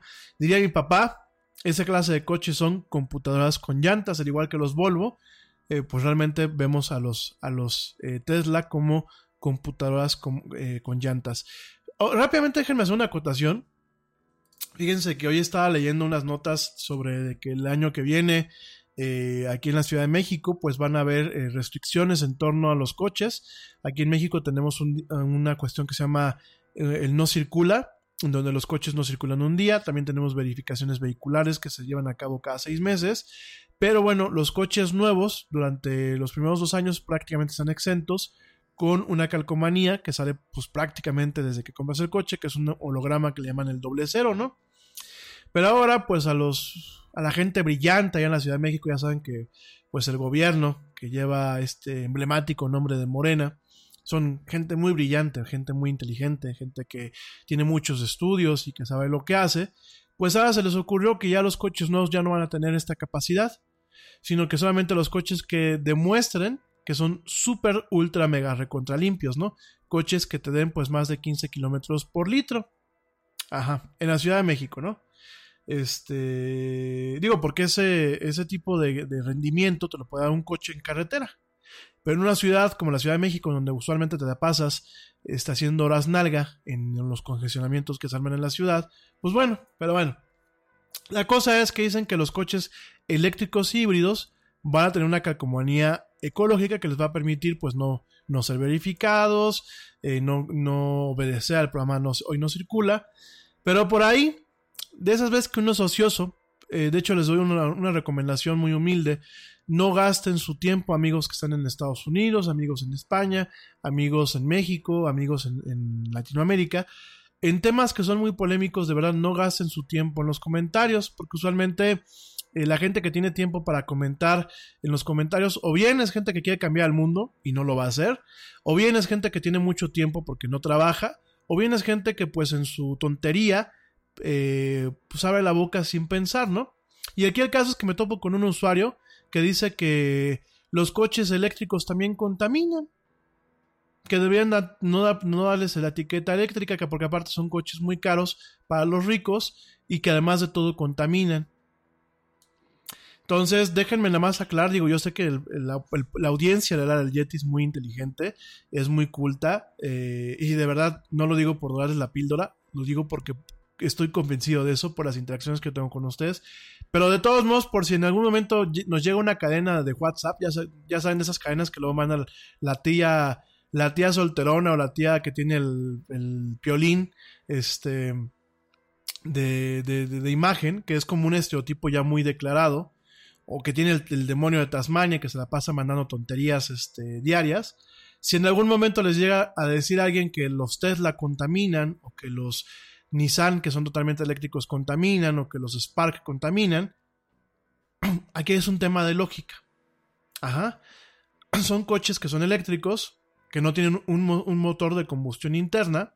Cuando hablamos de combustión es que hay un proceso en donde el oxígeno y la, y la gasolina en un cilindro, se comprimen, viene una, una explosión con una chispa, eh, este, ¿cómo se llama? Que se ocasiona por una bujía, y esto, bueno, pues genera una compresión en el cilindro, que lo que va haciendo es mover, pues, este, un árbol de levas y mueve lo que es directamente el tren motor de un coche, ¿no? Aquí, obviamente, para poder, eh, cuando viene este, esta combustión, obviamente hay un byproduct, hay un producto residual, que obviamente pues es muchas veces el dióxido de carbono, que obviamente con el convertidor catalítico que tienen ya prácticamente todos los coches y con las nuevas tecnologías de combustión interna, pues se minimiza. Por supuesto esos coches siguen arrojando CO2, pero es mínimo, ¿no? Pero un coche eléctrico no tiene un motor de combustión interna, si no, no sé, un coche eléctrico. Un coche eléctrico tiene baterías y tiene motores eléctricos. Ajá. Si ustedes se fijan en un Tesla, no tiene escape. Entonces díganme cómo contaminan estos coches. Si nos vamos a un tema de contaminación indirecta, pues sí, contaminan en el sentido de que utilizan electricidad que usualmente se genera con plantas de carbón, con plantas de generación eléctrica basadas en el carbón. Pero bueno, ahí sí no es culpa del usuario, ahí es culpa de los gobiernos que tienen paraestatales en donde tienen fábricas de carbón, ¿no? No voy a entrar en más detalles porque aquí ya sabemos en México, pues, quién es amante del carbón, ¿no? Y este. Ni voy a hacer adjetivos del señor que, que quiere poner más plantitas de carbón para el tema de la generación eléctrica, ¿no? Pero, pues, a ver, gente, mecánica operacional y instintivamente, un coche eléctrico no contamina. Ajá, o sea, no contamina en el entorno de contaminar el ambiente. Por supuesto, si yo me voy a buscarle tres pies al gato, pues sí, un coche eléctrico cuando llegue su vida útil, el tema de las baterías, si no se cuida de una forma adecuada, pues sí, las baterías de ion litio efectivamente contaminan. Pero al igual que tu teléfono, que tu computadora hoy en día, también contaminan, ¿verdad? Bueno. Eh, obviamente, yo sé, quiero repetir, mi público es muy inteligente, es muy culto, tiene sentido común. Pero bueno, si en algún momento les llega a una cadena en donde digan que los coches eléctricos contaminan, pues no, mi gente. O sea, no es mecánica, ni funcional, ni conceptualmente posible que un coche eléctrico contamine. ¿Por qué? Porque no tienen combustión interna y porque no tienen escape. Por esa sencilla razón. ¿Sale? Este, sí. Por eso mismo les digo, para no entrar en detalles como el que yo estoy teniendo ahorita, eviten darse la vuelta por las secciones de comentarios. De verdad, se pueden encontrar con gente muy lista que va a poner buenos comentarios, pero que no van a ser leídos o no van a ser entendidos. Pero el grueso de la gente que comenta en, ese tipo de cuestiones muy polémicas es gente o que no tiene nada que hacer, o que está pagada para hacer ruido, o que no tiene eh, las suficientes neuronas y la suficiente cultura para poder hacer opiniones pensadas, razonadas y eh, que realmente aporten algo a la, conversación, ¿no? Entonces, pues no le pierdan el tiempo, sobre todo ustedes que me escuchan, que son gente con criterio, con dos dedos de frente, como ya mi mamá, con mucha lógica, no malgasten su tiempo tratando de evangelizar gente que no se puede evangelizar, ni hoy, ni mañana, ni nunca, y que además pues es una pérdida de tiempo. lo único que hace uno es enojarse al ver el nivel de ignorancia y de imbecilidad humana que tenemos hoy en día, ¿no? Un coche eléctrico que contamina. Bueno, eso es nuevo, ¿no? Oh, bueno, por aquí me dice este Octavio, Octavio, Octavio Alvarado, me dice, bueno, contamina porque a lo mejor el usuario se echa sus pedos. Pues sí, puede ser, ¿no? Pero más allá de eso, no, mi querido Octavio, no contaminan. En fin. Oigan, el tema de Apple. Antes de irnos de un corte, no voy a entrar en mucho detalle. Apple es caro. Eso es una, una cuestión que el día de ayer, pues, eh, muchos de ustedes y, yo nos hicimos, pues, la pregunta, ¿no? Sobre todo porque eh, el día de ayer se lanzó una máquina, que te voy a platicar un poquito a fondo de ella. Una máquina que, este, pues es una máquina realmente... Es una máquina eh, desarrollada para lo que es, un segmento netamente profesional. Eh, ¿A qué me refiero con esto? Es una estación de trabajo las estaciones de trabajo no son para todo el mundo, inclusive no son para ciertos profesionales como un servidor.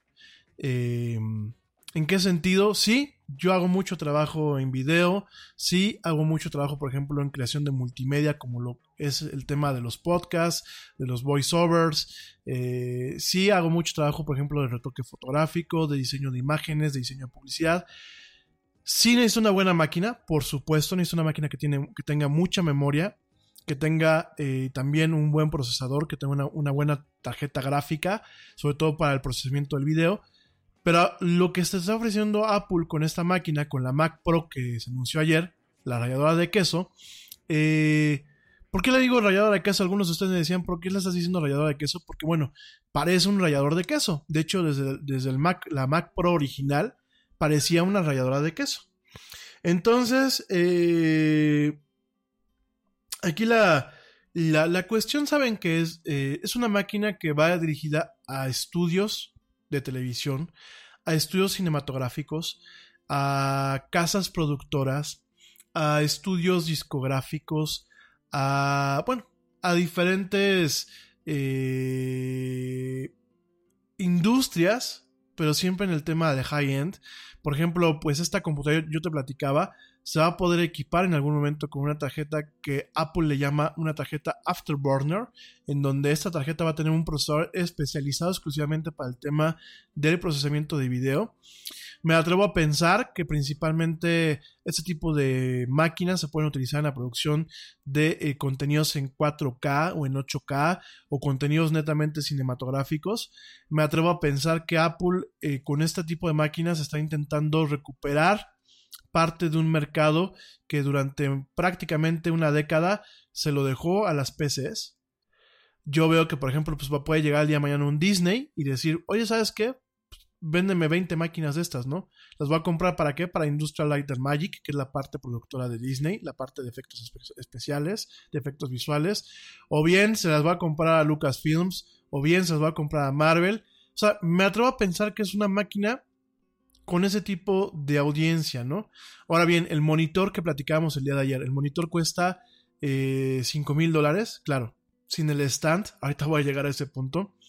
Pero a ver, un monitor de referencia, por ejemplo, un, monitor como los que se utilizan eh, para hacer eh, eh, corrección de color, un monitor, un monitor, por ejemplo, como los que vienen en el sistema Pablo de Blackmagic Design o en ese tipo de estaciones de trabajo especializadas, estos monitores de referencia van algunos desde los 12 mil dólares hasta los 40 mil dólares.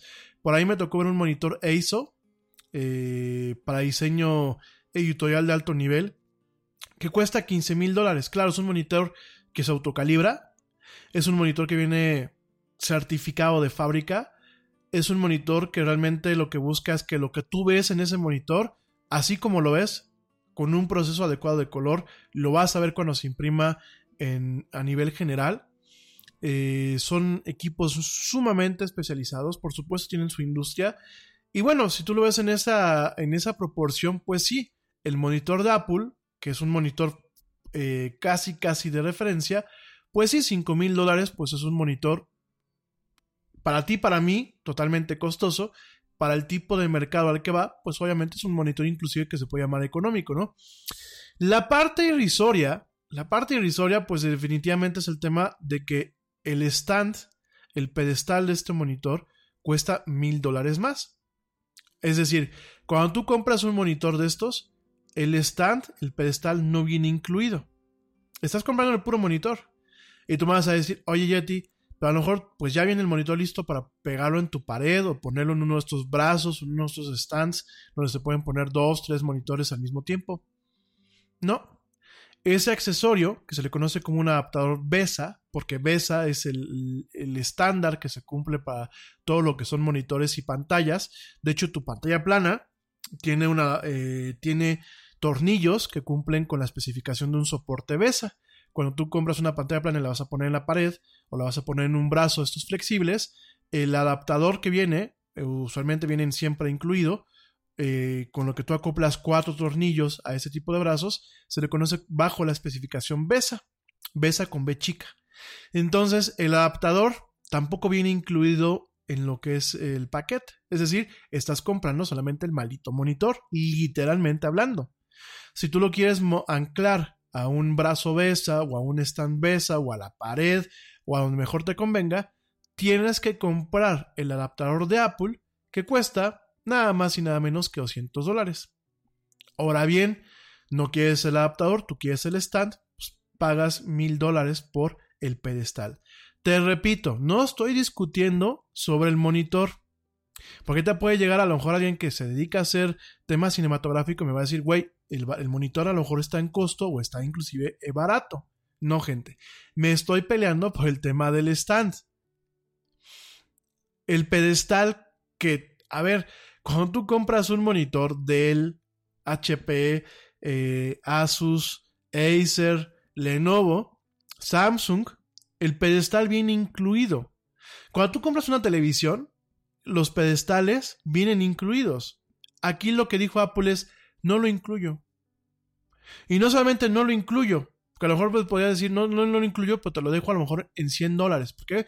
Porque a lo mejor está hecho de aluminio o de acero inoxidable, lo bendijo el Papa, este, fue creado con un aluminio que fue extraído de la tierra donde se bañaba el, el, profeta Ali con 20 mil vírgenes, qué sé yo, ¿no?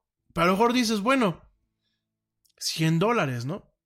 200, todavía me atrevo a pensar 200 dólares, si lo quieres decir, es que está motorizado, ¿no? Vamos a pensarlo, ¿no?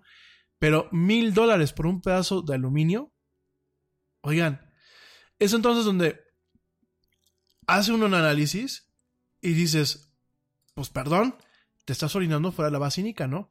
Ayer lo dije con la máquina, porque a ver, te repito, la máquina que ayer anunció Apple cuesta 6 mil dólares en la configuración básica, gente. No es la configuración non plus ultra, la configuración básica.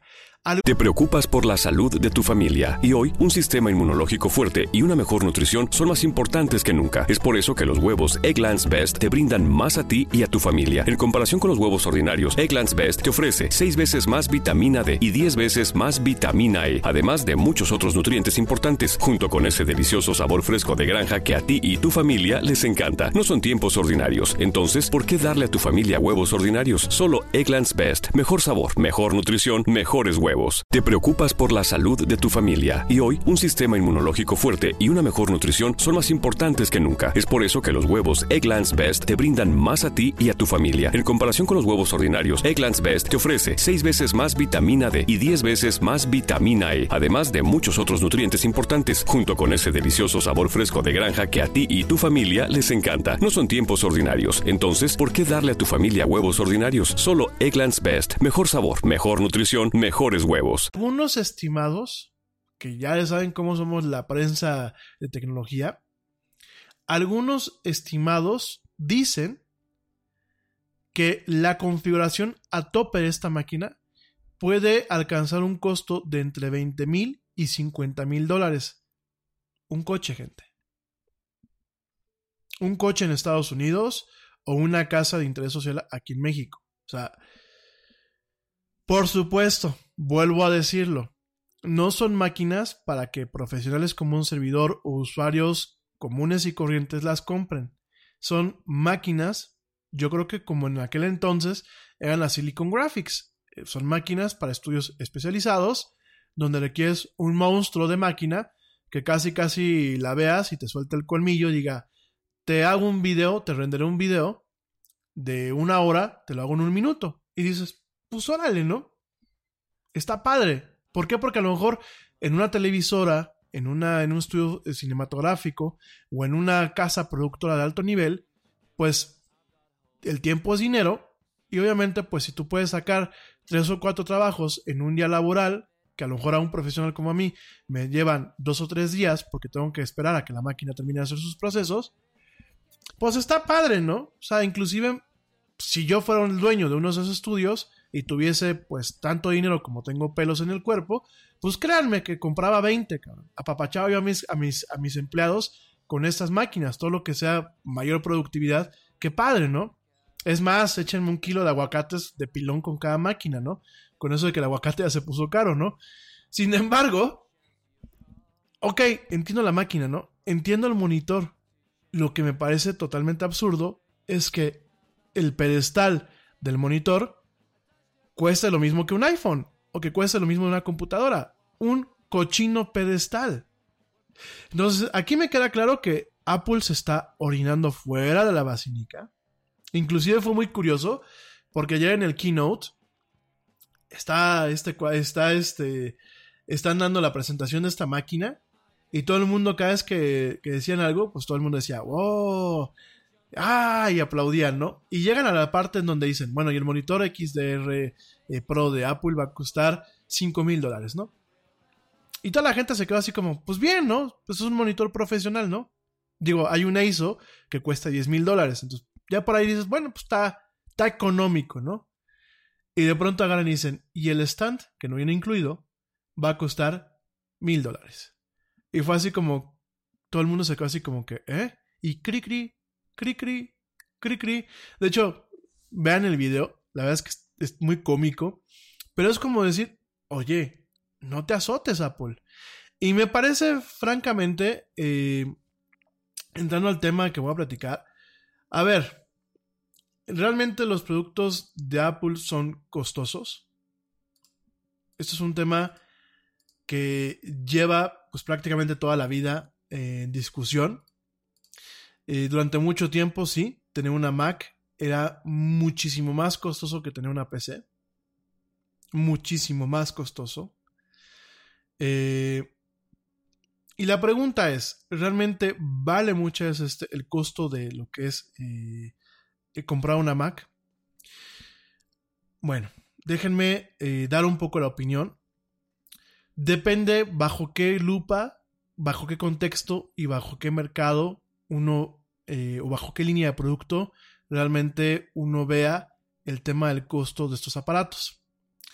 Antes de entrar a eso, también quiero comentar, mucho el costo de lo que hoy en día tenemos, no solamente de Apple, sino de otras empresas o inclusive servicios que se ofrecen, no va tan derivado en el tema de lo que costó producir el aparato o de lo que cuesta dar un servicio, sino va también en relación del tiempo y la inversión en cuanto a capital humano y capital económico que se llevó para desarrollar un producto o un servicio.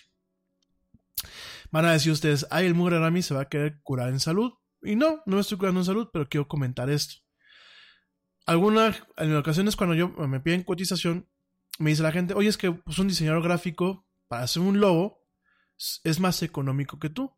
Sí, nada más que muchas veces el valor agregado que yo ofrezco con ciertos servicios es el costo va proporcional al tiempo que a mí me ha tocado, me ha, me ha tocado capacitarme, pero también desarrollar ciertas metodologías, ciertas técnicas y ciertos métodos para poder ofrecer ese servicio.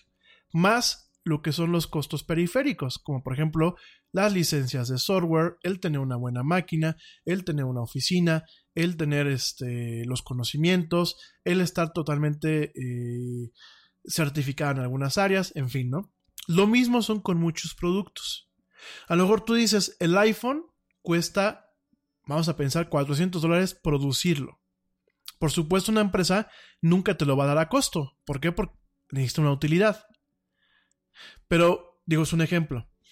Pero el tema de poder desarrollar el aparato, es decir, todo lo que se les pagó a los ingenieros para hacer el aparato de una forma, con el display de una forma, con tal procesador, con tales componentes, miniaturas, todo ese rollo, tanto el pagarle en temas de inversión de capital humano, tanto las horas que se llevan, como la inversión que se hace en prototipos, en todo lo que es el tooling básico de las plantas de ensamblaje, en todo lo que es eh, las corridas iniciales, que por lo, por lo general cuando haces una corrida inicial, todos los productos que se venden de una corrida inicial no van al mercado. Van a ser probados por los probadores beta, van a ser probados por los empleados, van a ser probados por los ejecutivos. ¿Por qué? Porque son productos imperfectos. Y muchas veces es ahí donde dices, ah, mira, pues no encajó bien el sello del cristal de la parte de atrás del iPhone con lo que es el chasis. Pues mira, hay que hacer esto, esto, esto. Todo eso cuesta. Todo eso cuesta el volver a mandar a hacer eh, otra, otra corrida de producción, cuesta obviamente en materiales, cuesta en la gente, cuesta en la adecuación del tooling. El tooling, los ingenieros industriales no me, no, no me dejan mentir, es un proceso muy costoso que lleva mucho tiempo, lleva mucha optimización y es parte técnica, parte conocimiento, pero también parte artesanal inclusive, ¿no? El desarrollar los procesos, las máquinas, los moldes, eh, inclusive hay máquinas especiales que se, crean y se, o, se fabrican exclusivamente para hacer un componente o, hacer un, o llevar un paso de lo que es la línea de ensamblaje de un coche, de un teléfono, etc. ¿no? Entonces, si tomamos todo esto en cuenta, por supuesto, son, son, son, son productos que tienen un valor agregado o son servicios que tienen un valor agregado. Dicho esto, y entendiendo esta parte, pues es normal que Apple quiera ver su inversión recuperada, no solamente lo que cuesta producir este tipo de equipos, sino también lo que le llevó el haber hecho todo lo que es la innovación y el desarrollo en torno a ese equipo. ¿Sale? Hasta aquí, digo, quiero dejar este margen puesto. Ahora bien, en tema de teléfonos.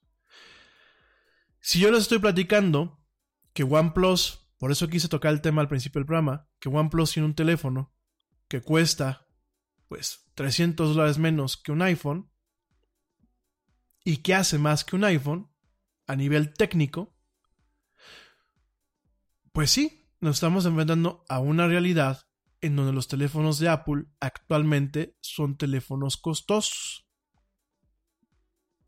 Ojo, todavía no dije caros. ¿Por qué? Por una sencilla razón. Cuando tú compras un aparato, no solamente estás comprando el aparato, estás comprando el soporte y estás comprando ciertas seguridades, quiero pensar yo, en torno a una experiencia de usuario. Es decir, que si el teléfono se te descompone, pues vas a tener un soporte adecuado durante el tiempo que dura la garantía o la garantía extendida. Al respecto, déjame te digo, yo sigo en este, en este contexto y con todo esto que te acabo de decir, sí me atrevo a pensar, por lo menos en la realidad de México, ¿eh? quiero dejarlo muy claro. La realidad en Estados Unidos y en Canadá es otra, y en Europa es otra. Yo hablar de la realidad en México y en algunos países de América Latina. Me atrevo a pensar que si yo tomo en cuenta, vamos a hacer un tema de, comparar eh, una marca contra otra marca. Si yo lo comparo un iPhone contra un Motorola, a mí el iPhone no se me hace caro.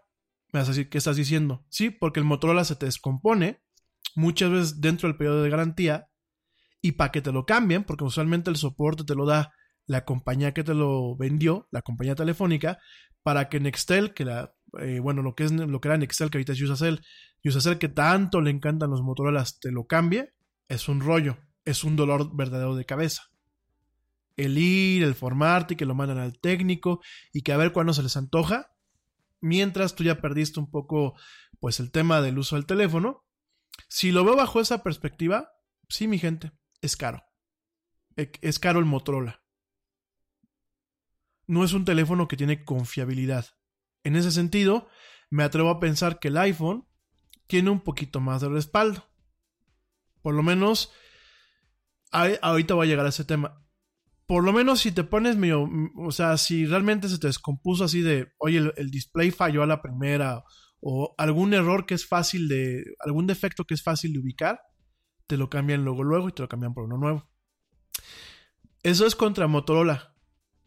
Si me voy contra, por ejemplo, Samsung y me voy en una, en una modalidad en donde yo compré un iPhone liberado directamente a Apple o en una tienda de Apple Store y me, y me voy contra un Samsung que yo compré en una tienda Samsung, me parece más costoso, me parece más caro el iPhone. ¿Por qué? Porque el iPhone hoy en día eh, las tiendas, sobre todo las tiendas que están operadas por el señor Carlos Slim, bueno, por las empresas del señor Carlos Slim, las famosas iShop, ir ahí con los apestositos que están ahí, perdónenme, no es un tema, no quiero ser mala onda, pero es que estos chavos ni siquiera se bañan.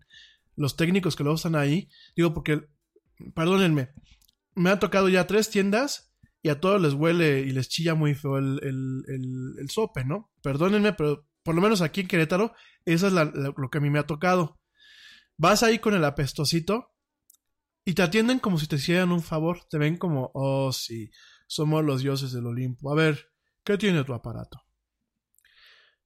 Le corren un diagnóstico desde eh, el iPad, un diagnóstico automatizado dentro de lo que es la suite que tiene em, directamente este, eh, Apple. Tiene herramientas muy buenas de diagnóstico. Y si en ese diagnóstico les aparece todo verde, ellos te dicen, pues no, tu teléfono no tiene nada. Oye, pero mira, tiene una mancha abajo. Digo, porque mi teléfono, mi iPhone 10, tiene una mancha ah, en la parte de abajo como si se estuviese quemando el metal, que cada día que pasa se hace más grande y se sobrecalienta cuando lo pongo a cargar. Pero ya lo llevé y me dijeron, pues no tiene nada. Oye, ¿y la mancha? Pues, ¿quién sabe? Oye, pero ponlo a cargar y ve cómo se sobrecalienta. Sí, pero aquí los diagnósticos dicen que no tiene nada. Oye, ¿no lo puedes checar a profundidad? Sí, pero te cuesta 600 pesos. Fíjense nada más, ¿eh? Esas son las tiendas de, del señor Slim. O sea, no me gusta mal, mal hablar mal del ingeniero Slim, pero si algo tienen prácticamente todos sus negocios es que son usureros, siempre están tratando de drenar a la gente, mal servicio, y en el caso de las iShop de Mixup, te digo, tienes allá a, los chavos que, perdón, ¿eh? o sea, se sienten así, uff, y aparte, apestositos, yo creo que hay que decirles que como un tema de higiene personal, se bañen los muchachos, ¿no? Porque las muchachas que luego atienden, muy divinas y eso sí, muy limpiecitas. Pero siempre los chavos, ahí están con... De verdad, gente, dense una vuelta. Por lo menos aquí en Querétaro, lo que es en Antea y lo que es en, en Galerías Querétaro, me ha tocado los técnicos que dices, oye, amiguito, date una duchita, ¿eh? Entonces te atienden y te dicen, no, pues 600 pesos, ¿eh? Si le encontramos algo, no te los, no te los, este, ya no te los, te los bonificamos, ¿eh? Pero si no, pues tú ya los pagaste por adelantado. Cuando en Estados Unidos tú llevas tu teléfono a una tienda de Apple, al famoso Genius Bar, que aparte tú puedes hacer una cita para el Genius Bar, y te dicen, oye, el teléfono, pues sí, si tú dices que tiene algo, lo checamos sin ningún costo nominal. De hecho, eh, por ese tipo de cuestiones de las manchas y que se sobrecalienta el teléfono y eso, en Estados Unidos, por el tema del pánico con las baterías, tú llegas, porque ya lo estaba viendo en los foros de Apple, y te lo cambian sin hacerte tanto rollo. Aquí no, aquí van de princesas, sobre todo en las tiendas del señor Slim. No he checado en las otras tiendas, ¿eh? Tengo ganas de ir a una tienda de Apple Apple o a una, una tienda de las que están operadas por este por Davo, que es la otra empresa, a ver si tienen mejor servicio. Pero por lo menos las tiendas del señor Slim es, es la clásica experiencia de todo lo que tiene el, el señor Slim. Malo, chafa y defectuoso. Y aparte caro. Pero bueno, eso es otro tema, ¿no? Espero que nadie que me esté escuchando trabaje en Telmex y me quiera dar este switch a la fibra óptica, ¿no? Pero bueno. Entonces, si tú te pones a verlo, porque tú llegas con Samsung a las tiendas, Samsung ya tiene varias tiendas, aquí en Antea tiene una. Entonces tú llegas con los de Samsung y les dices, mi teléfono está dando problemas. Y tienen una garantía de que si en una hora no te tienen el teléfono listo, te lo cambian por uno nuevo. Para platicarte de esto, estaba platicando con usuarios que tienen Samsung. Y alguien, uno de ellos me dijo, a mí se me descompuso mi Galaxy S9, no, perdón, S8, lo llevé a la tienda, me dijeron, no vamos a correr ni siquiera los diagnósticos, ya sabemos que tienen, y me lo cambiaron por un S9, dentro del periodo de garantía. Si me pongo yo a verlo en ese contexto, efectivamente, en el contexto de teléfonos flagship o en teléfonos insignia, efectivamente, por lo menos aquí en México, Apple es mucho más caro que Samsung. Por el sencillo, por el hecho tan sencillo de que no te dan el soporte que, por ejemplo, en otros países te lo dan, porque en Estados Unidos tú llegas con un teléfono iPhone que te está dando un problema y te atienden en el momento, y si no te atienden por teléfono, y es un tema un poco más sensible. Aquí en México el, el servicio falla. ¿Por qué? Porque no está operado directamente por Apple. Quiero pensar que el día que todo ese tipo de servicios y los distribuidores estén realmente pertenezcan a Apple, como allá en Estados Unidos las Apple Store, pues quizás las cosas sean diferentes. Por lo pronto, si yo comparo peras con peras, en ese sentido, pues un teléfono de gama alta, como puede ser un iPhone 10, contra un Samsung Galaxy S, S9 o S10, me parece que es mucho más costoso el iPhone, mucho más caro, contra un Samsung, ¿no?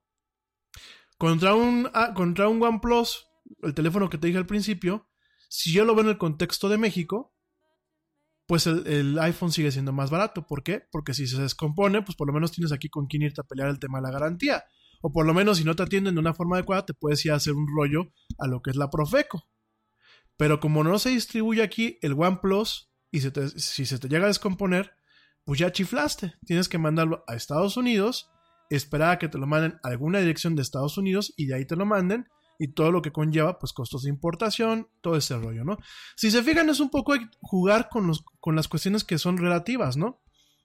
Si yo me voy a un tema netamente de percepción personal, dejando todo este marco teórico que me acabo de aquí echar, pues sí, realmente me parece más caro un iPhone todavía. ¿Por qué? Porque el iPhone no, no, no justifica hoy en día lo que es los componentes lo que es la innovación en torno a teléfonos como lo es Huawei o como lo es directamente este, los teléfonos de Samsung. Ahora por aquí me están diciendo compáralo contra un Huawei. Pues mira, contra un Huawei me parece que el teléfono sigue siendo eh, económico, el iPhone, en comparación a un teléfono Huawei. ¿Por qué? Porque vete a pelear la garantía de un Huawei con Telcel. Te vas a dar una divertidísima. O sea, si me entienden un poquito, claro, pues es en proporción, ¿no? O sea, a lo mejor tú vas y después de estar friegue y friegue y friegue, a lo mejor te lo cambian, o problemas un poco más. Eh, digo, esto es un problema que, pues sí, está, pero pues ah, no se nota mucho, ¿no? Pero a lo mejor, pues un problema en la pantalla que digas, oye, pues ve, me está haciendo como patrulla, como torreta de patrulla, o mira, no prende el maldito monitor, pues bueno, a lo mejor se den un poquito más, ¿no? O sea, creo que hay que ser un poquito en tema de proporción, ¿no? En tema de computadoras Miren, yo toda mi vida, lo he platicado en este programa, toda mi vida fui este fui de, fui de Windows, fui pecero, como dicen aquí en México, ¿no? Este, siempre fui un usuario de PC, de Windows como tal, toda mi vida. ¿Cuándo empecé a usar realmente Mac? Hace 5 años. Mi primera Mac me la compré en el 2015, finales del 2015. De hecho, aquí sigue. Está a un lado de mí. Y eh, mucho tiempo yo fui fan de las PCs. Es más, tengo certificaciones, ya lo he dicho, tengo certificaciones en administración de, de sistemas con Windows, estoy certificado por Microsoft. Todo mi estudio mucho tiempo fue PC directamente, ¿no? Es más, yo aprendí Photoshop, Illustrator, eh, After Effects y Premiere. Lo aprendí usando PC, Windows, ¿no? Siempre yo decía, es que quiero una Mac. Pero cuando empezaba a comparar precios y características técnicas, pues ganaba la PC. Y de hecho yo fui una persona que prácticamente los últimos 10 años de mi vida he comprado máquinas Dell. Bueno, los últimos 20 años de mi vida, hasta el 2015, compré máquinas Dell. Dell a mí me parece que te da muy buen soporte, es una muy buena marca, muy buenas máquinas y realmente vale mucho la pena la inversión que haces, ¿no? Siempre las configuraciones que yo, sacaba eran configuraciones superiores a la configuración equivalente en Mac. La última máquina Dell que yo tuve era una, una workstation móvil, así le llaman, una Precision, que bueno, superaba, pero por mucho, a una MacBook Pro equivalente. Tenía algunos peros. El principal pero era- que la máquina, prácticamente una máquina de escritorio. Era una máquina de 17 pulgadas que para cargarla, ahí, ahí es cuando uno decía chin, porque era, un- una maquinota. O sea, esa, esa- máquina para cargarla. Es más, nunca le encontré una mochila especializada. La mochila donde luego cargo la ropa era donde la cargaba. Era donde cabía la dichosa máquina.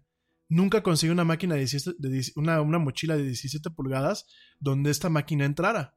Habían mochilas de 17 pulgadas que entrabas por lo largo, pero no entrabas por la profundidad ni por el, ni por el grueso de la máquina, ¿no? Entonces, llegó un momento en que compré la Mac. ¿Y cuál fue el costo? Cuál, ¿Cuál es el valor agregado que yo le veo a la Mac en ciertas condiciones? Ojo, quien, quien lo está diciendo es alguien que creció con Windows y que hasta la fecha sigo dando soporte en Windows y que formateo mis máquinas y las arreglo yo solo y yo sé cómo, cómo solucionar muchas de las cuestiones que tiene Windows, ¿no? El valor agregado de una Mac es que la sacas de la caja, te chutas la configuración que te dura a lo mucho 10 minutos y la máquina ya funciona. Tú me vas a decir, cuando tú compras una máquina, una Dell o una HP o una Acer, haces lo mismo y ya funciona. Sí no. sí no, porque muchas de estas fabricantes venden las máquinas con algo que se le conoce como bloatware. ¿Qué es el bloatware? Ah, ya le pusieron el McAfee. Ah, ya le, ya le preinstalaron el Office. Ah, ya le preinstalaron la suite de seguridad. Ah, ya le pusieron ciertas aplicaciones que son las que operan con, con ciertas cuestiones de la máquina. Ay, eh, ya viene con un disco adicional para que tú cargues los drivers o los actualices. Ah, ya abriste la máquina y te diste cuenta que el driver que traía de la tarjeta gráfica, por ejemplo de Nvidia, como le pasó a Manu, pues es un driver que es problemático. Tienes que bajar la última versión del driver, ¿no? Ah, ya te diste cuenta de esto, ya te diste cuenta del otro. Y son máquinas que cuando tú estás en un entorno en donde tienes a lo mejor un deadline muy cerrado o realmente tienes ganas ya de empezar a trabajar, dices, chingao, ¿por qué tengo yo que moverle todo esto para que la máquina me quede funcionando? Mira, te voy a dar un ejemplo. A mí me gustan las máquinas, eh, me gusta cada X tiempo las PCs, porque las Mac eh, casi no las toco en ese sentido. Las PCs, tengo aquí una Surface Book, que ya les he platicado de ella. Cada X tiempo me gusta limpiarlas. A pesar de que la Surface Book es, no tiene ningún disco duro móvil, o sea, tiene un disco duro de estado sólido y es hardware más o menos moderno, sí tiene en ocasiones momentos en los que se alentan. Entonces, Digo, así es Windows, así es como muchas funciona Windows, que constantemente va haciendo grande lo que es el, el registry, que es la base de datos de Windows, de configuraciones, a diferencia de Mac, que como Mac, Mac OS, realmente está fundamentado en un sistema eh, Unix, toda la configuración se guarda en diferentes segmentos, ¿no? En el caso de Windows, toda la configuración se guarda en una base de datos principal que se le conoce como registro de Windows o Windows Registry. Pero bueno, entonces yo la formateo.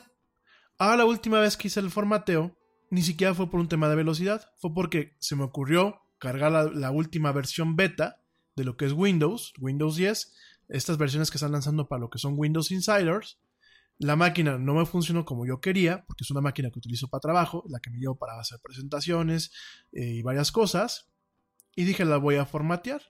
Entonces, pues agarré mi pendrive, cargué una imagen de Windows, eh, opt optimizada para This podcast is brought to you by ESET, the global leaders in cybersecurity. ESET business solutions range from endpoint and mobile security to encryption, two factor authentication, and advanced threat detection. And they've just introduced their new endpoint security management platform called ESET Protect. The ESET Protect business security bundles take security to a whole new level. For small businesses and MSPs, I recommend ESET Protect Advanced to cover all your security bases. ESET Protect Advanced includes endpoint protection, cloud sandboxing for advanced threat detection and prevention, full disk encryption, file server security, and cloud based console. Right now, you can save 20% with this limited time offer. So you're not only getting best in class cloud managed protection against advanced attacks, you're enjoying a significant discount. Not yet convinced? Don't worry. You can also get a free trial and an interactive demo at business.eset.com/radio. Get 20% off ESET's new business cybersecurity bundle, ESET Protect Advanced at business.eset.com/radio. What you doing? Designing my new 2021 Nissan Kicks online in the Kicks Color Studio. I give each a special name. This one's electric blue, orange, red, white. I call it the gumball machine. You think it's me? I feel like you're more of a red velvet guy. Limitless possibilities. With over 100 million available color combinations and Bose Personal Plus system in the boldly new 2021 Nissan Kicks. Bose is a registered trademark of the Bose Corporation. Color combinations include interior and exterior colors. Customization is an available feature subject to availability at participating Nissan dealers. See dealer for details. Surface, porque obviamente Microsoft te, vende, te maneja imágenes optimizadas para cargar Windows para exclusivamente ese dispositivo. La cargo. ¿Y qué pasó? No me reconocía la base. Ah, porque la Surface, déjame te vuelvo a repetir, la Surface Book es una notebook. Probablemente lo que es el núcleo, el cerebro de todo, es el monitor, la parte como si fuera una tablet. Entonces, ¿qué pasa? La base, que donde está el teclado, tiene una tarjeta de video adicional. En el caso de algunas configuraciones, hay otras donde no las tiene, pero lo que sí tienen son baterías adicionales y la parte del teclado. Entonces no me reconocía el teclado, ni me reconocía la tarjeta de video adicional. Tuve que hacer ahí un chanchullo para que me reconociera el USB otra vez y me permitiera cargar todos los drivers y, volvía, y poder volver a, a intentar cargar Windows para que jalara. Después de tres o cuatro veces que me fijé que había yo cargado una versión que todavía no era totalmente compatible con la especificación de Microsoft para la Surface Book y etc, y etc, quedó mi máquina funcionando. ¿Cuánto me llevé? Me llevé casi seis horas de estar yo tratando de darle resolución y todo ese rollo, porque claro, la máquina ya no tiene garantía, ya no aplica que le digas a Microsoft, que aparte estas máquinas no las venden en México, ya no aplica que le diga, oye, fíjate lo que tiene mi máquina, ¿me puedes ayudar? Ya no. Ya me cuesta el incidente, lo que llaman ellos el incidente, para que me den soporte. Oigan, quiero decirles, Mac no es ni infalible a los virus, hay virus para Mac, no es infalible al malware, y una Mac cuando está de mal humor, está de mal humor y te da dolores de cabeza. Pero jamás, jamás en los cinco años que llevo utilizando Mac, eh, de forma ya continua, porque bueno, cuando yo trabajaba para, para Editorial Bolinas, algunos ayeres, yo trabajaba con Mac. En los cinco años plus que llevo utilizando Mac, jamás he tenido un problema así. Cuando yo hago un formateo y cargo el sistema desde cero, no tengo ningún problema. Aparte, ¿qué es lo que te dice Microsoft? No, te tienes que conectar y bajar una imagen directamente a lo que es un pendrive o a un CD, si tu máquina tiene para CDs, y hacer toda la carga y bla, bla, bla, bla. bla. Una Mac la limpias. Cuando no tiene sistema operativo, te dice, tienes de dónde cargarlo o si no, se conectan las máquinas a internet, desde ahí descargan la última versión y ya. Es en serio, gente. Yo he limpiado mi MacBook Pro, la he limpiado dos o tres veces. Cargo la última versión desde internet después de haber limpiado el disco duro. Sin ningún problema. O sea, tiene todo lo que es el firmware, lo que es, el, digámoslo así, la parte básica de lo que es las máquinas, tiene todo ese tipo de funcionalidades. Cosa que las máquinas con Windows no las tienen todas. Ya hay algunas máquinas, sobre todo algunas Dell, que cuentan con una parte que se le llama Intel Management, Enterprise Management, módulos de administración este, corporativa, que sí lo tienen. Pero no todas las máquinas eh, con Windows tienen ese tipo de funcionalidades. Las más económicas no lo tienen. Entonces, o utilizas el pendrive con el que algunas vienen, o haces tu, pendrive de respaldo, o, o improvisas, ¿no?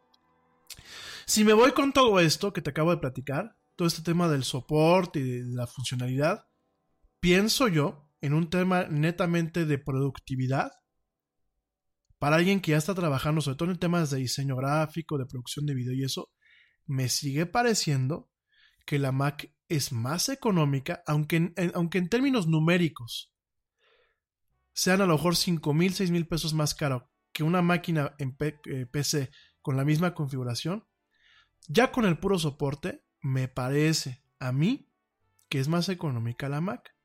¿Por qué? Porque la Mac la sacaste de la caja, la arrancaste y ya funcionó. No te tienes que estar peleando si el driver, el driver de la, tarjeta de video, si el driver del monitor, si el driver del teclado, si la configuración de Windows. No, no te tienes que pelear con eso. En inglés, todo esto lleva un nombre que es finkering, que es como el manosear, como el estar ahí este, calando, ¿no? Si tú eres un estudiante de informática, un comunicólogo, que te la puedes llevar más tranquila, pues por supuesto, no caigas en el truco de me voy a comprar una Mac porque es lo que todo el mundo trae. Cómprate una PC, te va a funcionar. Si tienes algún tropiezo, no pasa nada. Si eres un profesional, un abogado, un profesor, un médico, alguien que realmente no ocupa el potencial total de una máquina o que no tiene misión crítica, cómprate una PC. No tiene caso que gastes 5 mil, 10 mil, 15 mil pesos más en una Mac. Hombre, si lo ves desde un lado del, punto de vista de estatus, pues a lo mejor no. Pero dejando a un lado el estatus, y que además pues da mucha cosa que te vuelven una máquina de estas, cómprate una, una PC. No tienes ningún problema. Una PC de Dell, de Asus, de cualquiera, ¿no? Oye, ¿te gusta a ti el tema de los videojuegos? ¿O eres un entusiasta? ¿O, te gusta, por ejemplo, trabajar con AutoCAD y quieres tener una buena máquina con óptimo rendimiento? Pues tienes el tiempo de darte para hacer un poquito de finkering. Cómprate una PC.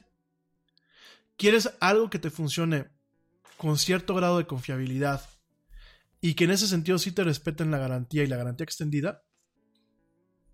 Cómprate una Mac. Eh, me dice mi primo, Mac es para diseño gráfico, principalmente el trabajo de backend no sirve. Saludos, primo. Fíjate que yo he visto gente que desarrolla con Mac eh, Edgarín y no le veo un...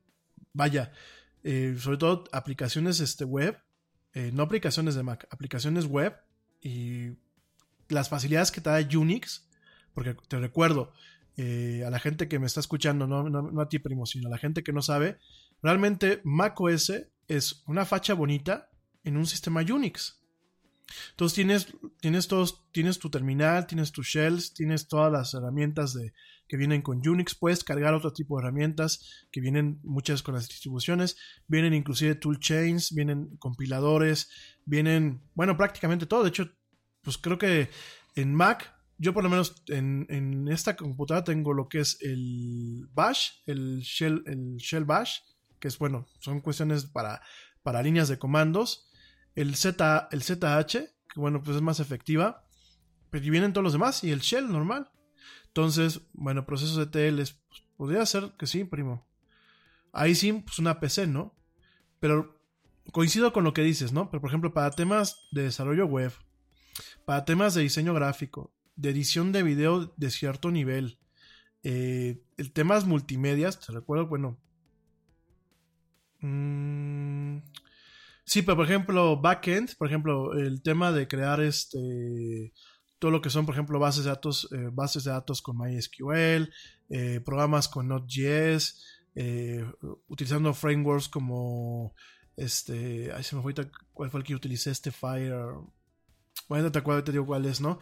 Todo lo que es desarrollo de, backend o de, full stack, pues también se puede hacer directamente en, en, Mac. De hecho, MAMP, digo, este, MAMP no lo hay para PC, lo hay para, digo, hay, hay equivalentes, ¿no?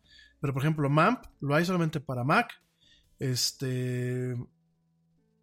Todo lo que es full stack development, eh, pienso yo, mi querido primo, se puede hacer igual que en PC en el tema de, de con, con, Mac. De hecho, yo he visto muchos desarrolladores directamente con las Macs, ¿no?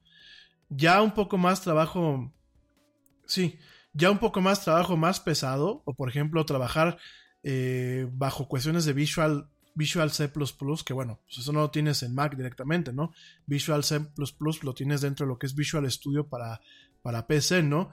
Eh, por ejemplo, programación de microprocesadores, programación de PLCs, este, eh, todo el tema de, de, ingeniería pesada, coincido contigo, primo, directamente en PC.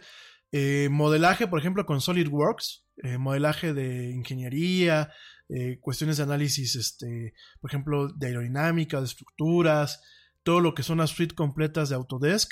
Efectivamente, primo, coincido contigo, solamente empecé, ¿no? Y de hecho hay estaciones de trabajo certificadas.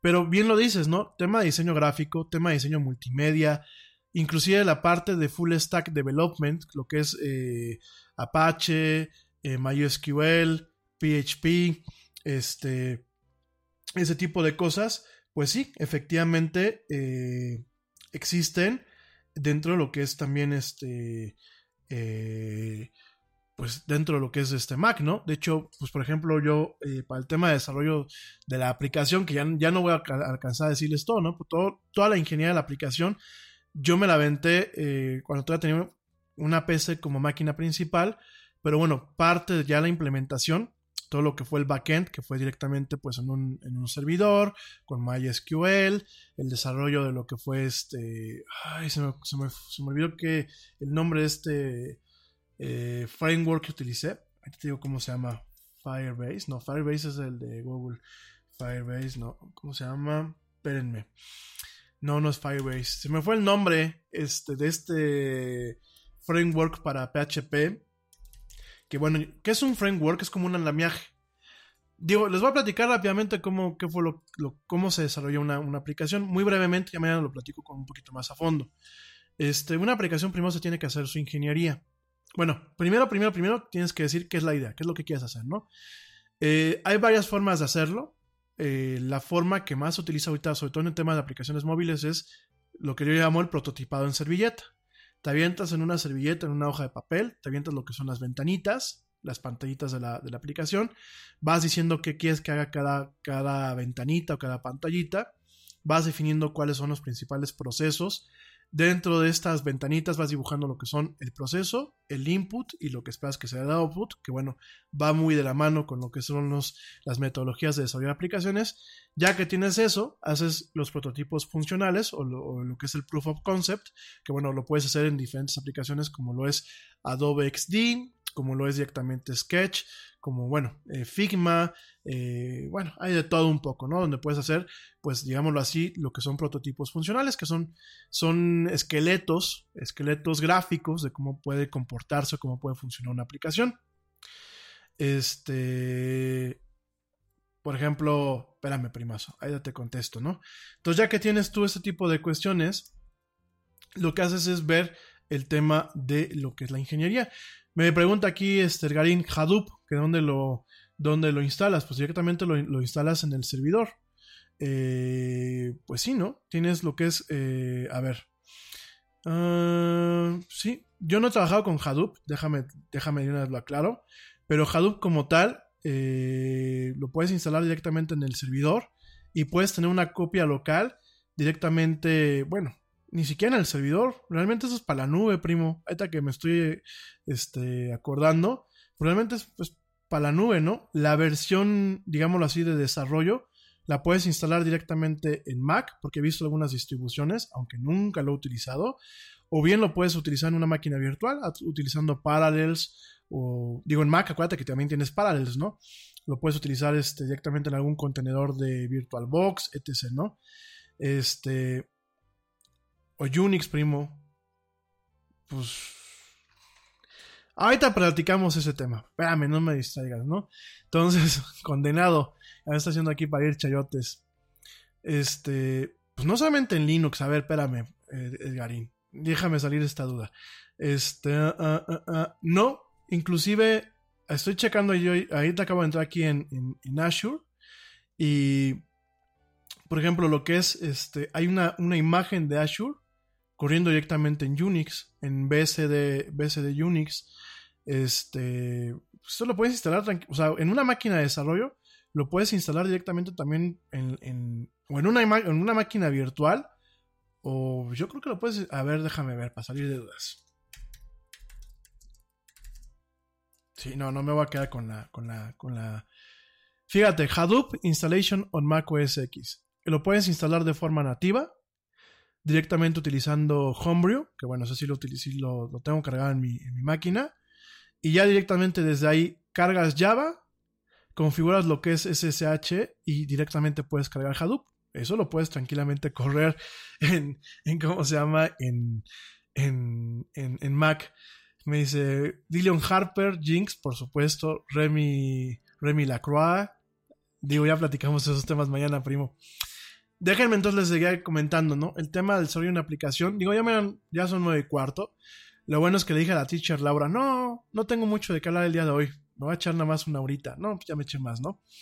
Este, ya que tienes todo esto, vas viendo el tema de lo que es la ingeniería. Por lo menos así yo lo hice, ¿no? ¿Qué es la ingeniería? Desde saber qué tipo de datos vas a utilizar, cuáles son los tipos de datos que va a tener tu, tu, tu aplicación dentro de lo que es el, el backend.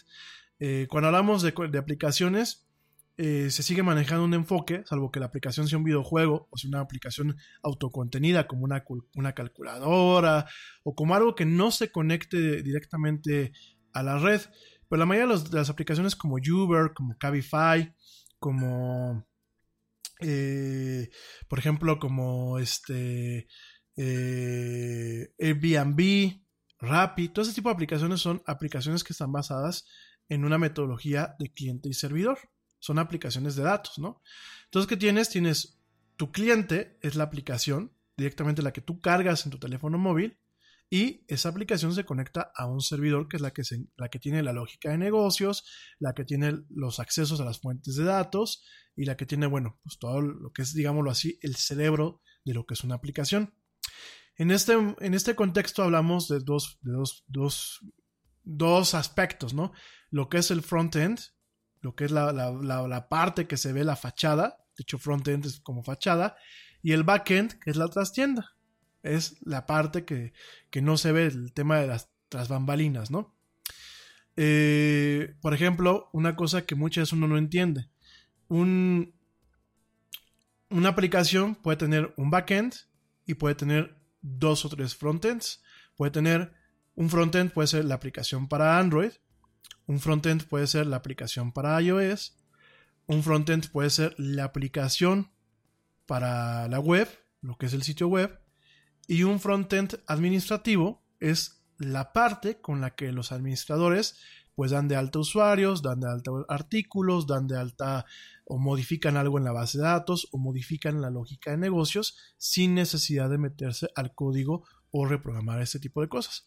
Entonces, ya que tienes tu, tu aplicación dibujadita y que tienes tu prototipo y que ya sabes más o menos qué es lo que quieres hacer, viene el tema de la ingeniería. En el tema de la ingeniería, tú escoges desde dónde vas a montar tu aplicación, ya sea que la vas a montar en un servidor dedicado, un servidor bare metal, así se le conoce, un servidor en la nube, como puede ser pues directamente un servicio de Amazon, de Azure, de Microsoft, de Google. Eh, ya directamente ahí, pues en base a esa cuestión, tú ya dices qué tipo de tecnologías vas a utilizar para crear lo que es tu backend. En ese sentido, pues hay, hay gente que le gusta utilizar Java, este, hay gente que todavía utiliza NetBeans, que también vienen muy, muy, muy ad hoc con Java. Hay gente que utiliza Node.js, que bueno, pues es un tipo de, eh, de eh, base productiva o de servidor que utiliza JavaScript. Eh, hay gente que dice, pues utilizamos PHP con algún framework que te permita crear. Ahí te vamos a platicar de los frameworks que son como andamiajes. Hay gente que dice, pues voy a utilizar un servidor propio. Hay gente que dice, pues puro PHP este, con bases de datos. Este, eh, bueno, hay bases de datos sin lo que llaman headless bases de datos, que son realmente sin este tipo de motores como lo es MySQL o PostgreSQL. Hay gente que dice, bueno, pues utilizo a lo mejor un servicio que se le conoce como Backend as a Service, en donde tú tienes ya una empresa que te vende cierta infraestructura y ciertas cuestiones ya diseñadas, en donde, tú creas tu lógica de negocios o creas conectores que dejas expuestos para que la, app, la app que tú tienes en tu teléfono, se pueda conectar directamente a esos servicios, ¿no? Toda esa parte, digo, ya mañana la vamos a platicar con un poquito más de calma, porque ya traemos el tiempo encima, pero todo eso se tiene que hacer una ingeniería en base al, tipo de demanda que tú vas a tener, en base al tipo de disponibilidad que tú quieres tener en tu aplicación. No es lo mismo que tú digas, pues yo cada cosa que haga en mi aplicación quiero que se haga en tiempo real, a que tengas un lapso que puede ser desde milisegundos a varios segundos en lo que se generan todos los cambios dentro de lo que es el backend. También eh, muchas, pues tú dices, bueno, ¿qué voy a manejar yo en mis bases de datos?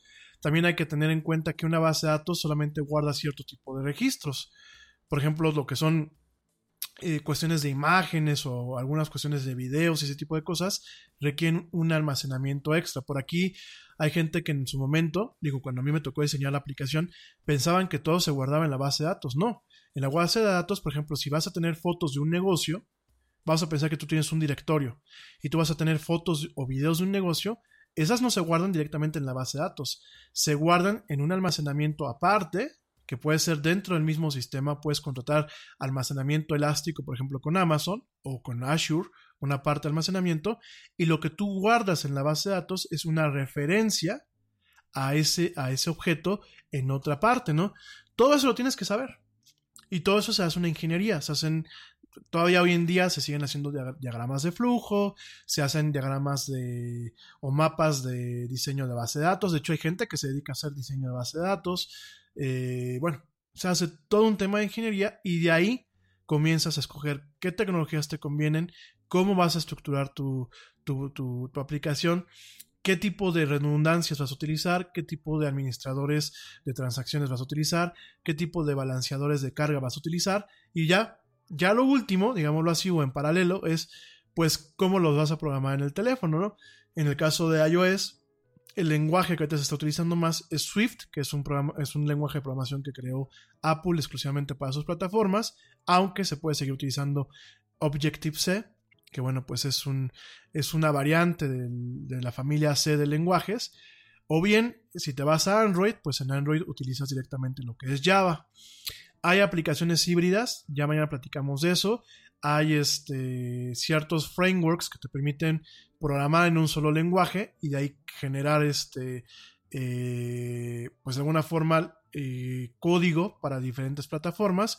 Una de estas iniciativas es Xamarin, que es de Microsoft, en donde tú, programas en, C Sharp o en ciertos lenguajes, tienes ciertos, eh, pues no son compiladores, tienes ciertos traductores que lo que hacen es convierten ese código a un código intermediario que puede ser interpretado o compilado por las librerías o las bases de códigos que existen para Android y para eh, iOS. Mañana les voy a platicar un poquito más a profundidad de este tema. Yo sé que muchos de ustedes pues, están queriendo meterse al tema de la, economía digital. Algunos de ustedes quieren poner una startup donde puedan tener, por ejemplo, pues una, una aplicación móvil para el tema de ropa a domicilio. Por aquí me dicen, oye, es que cómo lo hizo Mr. Jeff para el tema de la lavandería con su aplicación, pues es lo mismo. Es una aplicación basada en datos, ¿no? Realmente no, no te cases tanto con lo que tú ves en los teléfonos, preocúpate más eh, de lo, con lo que hay en el cerebro, ¿no? Cómo se creó el cerebro estas aplicaciones. Porque estas aplicaciones sin conexión a Internet no sirven son aplicaciones de datos conectadas, ¿no? Entonces, bueno, mañana todo eso lo vamos a platicar en la parte de cómo hacer una aplicación. Digo, les voy a dar pues, un poquito en base a mi experiencia. Y sobre todo les voy a explicar algunos términos eh, muy puntuales como lo que es la importancia de ser dueños del código fuente. Digo, por aquí, pues en, el caso que a mí me compitió, pues este, la gente con la que yo estaba trabajando quería solamente la pura aplicación sin tener el código fuente, ¿no? ¿Qué significa esto? Que no eres dueño de la aplicación. Pero bueno, ya me lo platicamos con más calma. En fin, muchísimas gracias a la gente que me acompañó hasta este punto del programa. Les doy mi más profundo agradecimiento. Primo, ya me seguimos platicando estos temas y platicamos de los temas más amenos como Dillion Harper, Jinx y Remy Lacroix. Remy, Remy Lacroix este, Sasha Gray, bueno, ya sabemos este tipo de nombres y palabras clave. Te mando un fuerte abrazo, querido primo. Gracias a toda la gente que me escuchó. Hoy no mande saludos, mañana mando saludos este, hecho y derecho. Pórtense mal, cuídense bien, pasen excelente noche a la gente que me está escuchando en vivo, a la gente que me está escuchando en diferido. Bueno, pues eh, tengan un excelente día o una excelente tarde, dependiendo desde dónde me estén escuchando y cómo me estén escuchando. Gracias, les mando un fuerte abrazo. Yo soy Rami Loaiza, esto fue la era del Yeti. Yo los espero mañana en punto de las 7 pm, hora central de México, para seguir platicando de estos y otros temas más. Cuídense mucho, cuídense bien, pórtense mal y como dice el tío Yeti, vámonos, ¿por qué? Pues porque ya nos vieron. Nos escuchamos el día de mañana.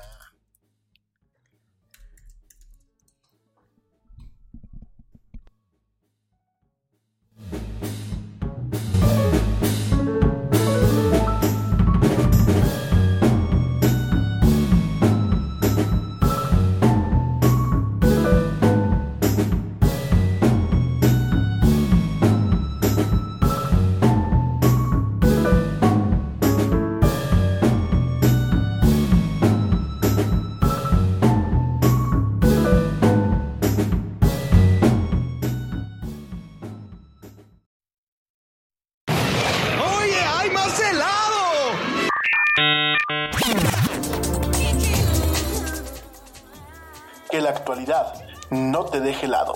Te esperamos en la siguiente emisión de La Era del Yeti.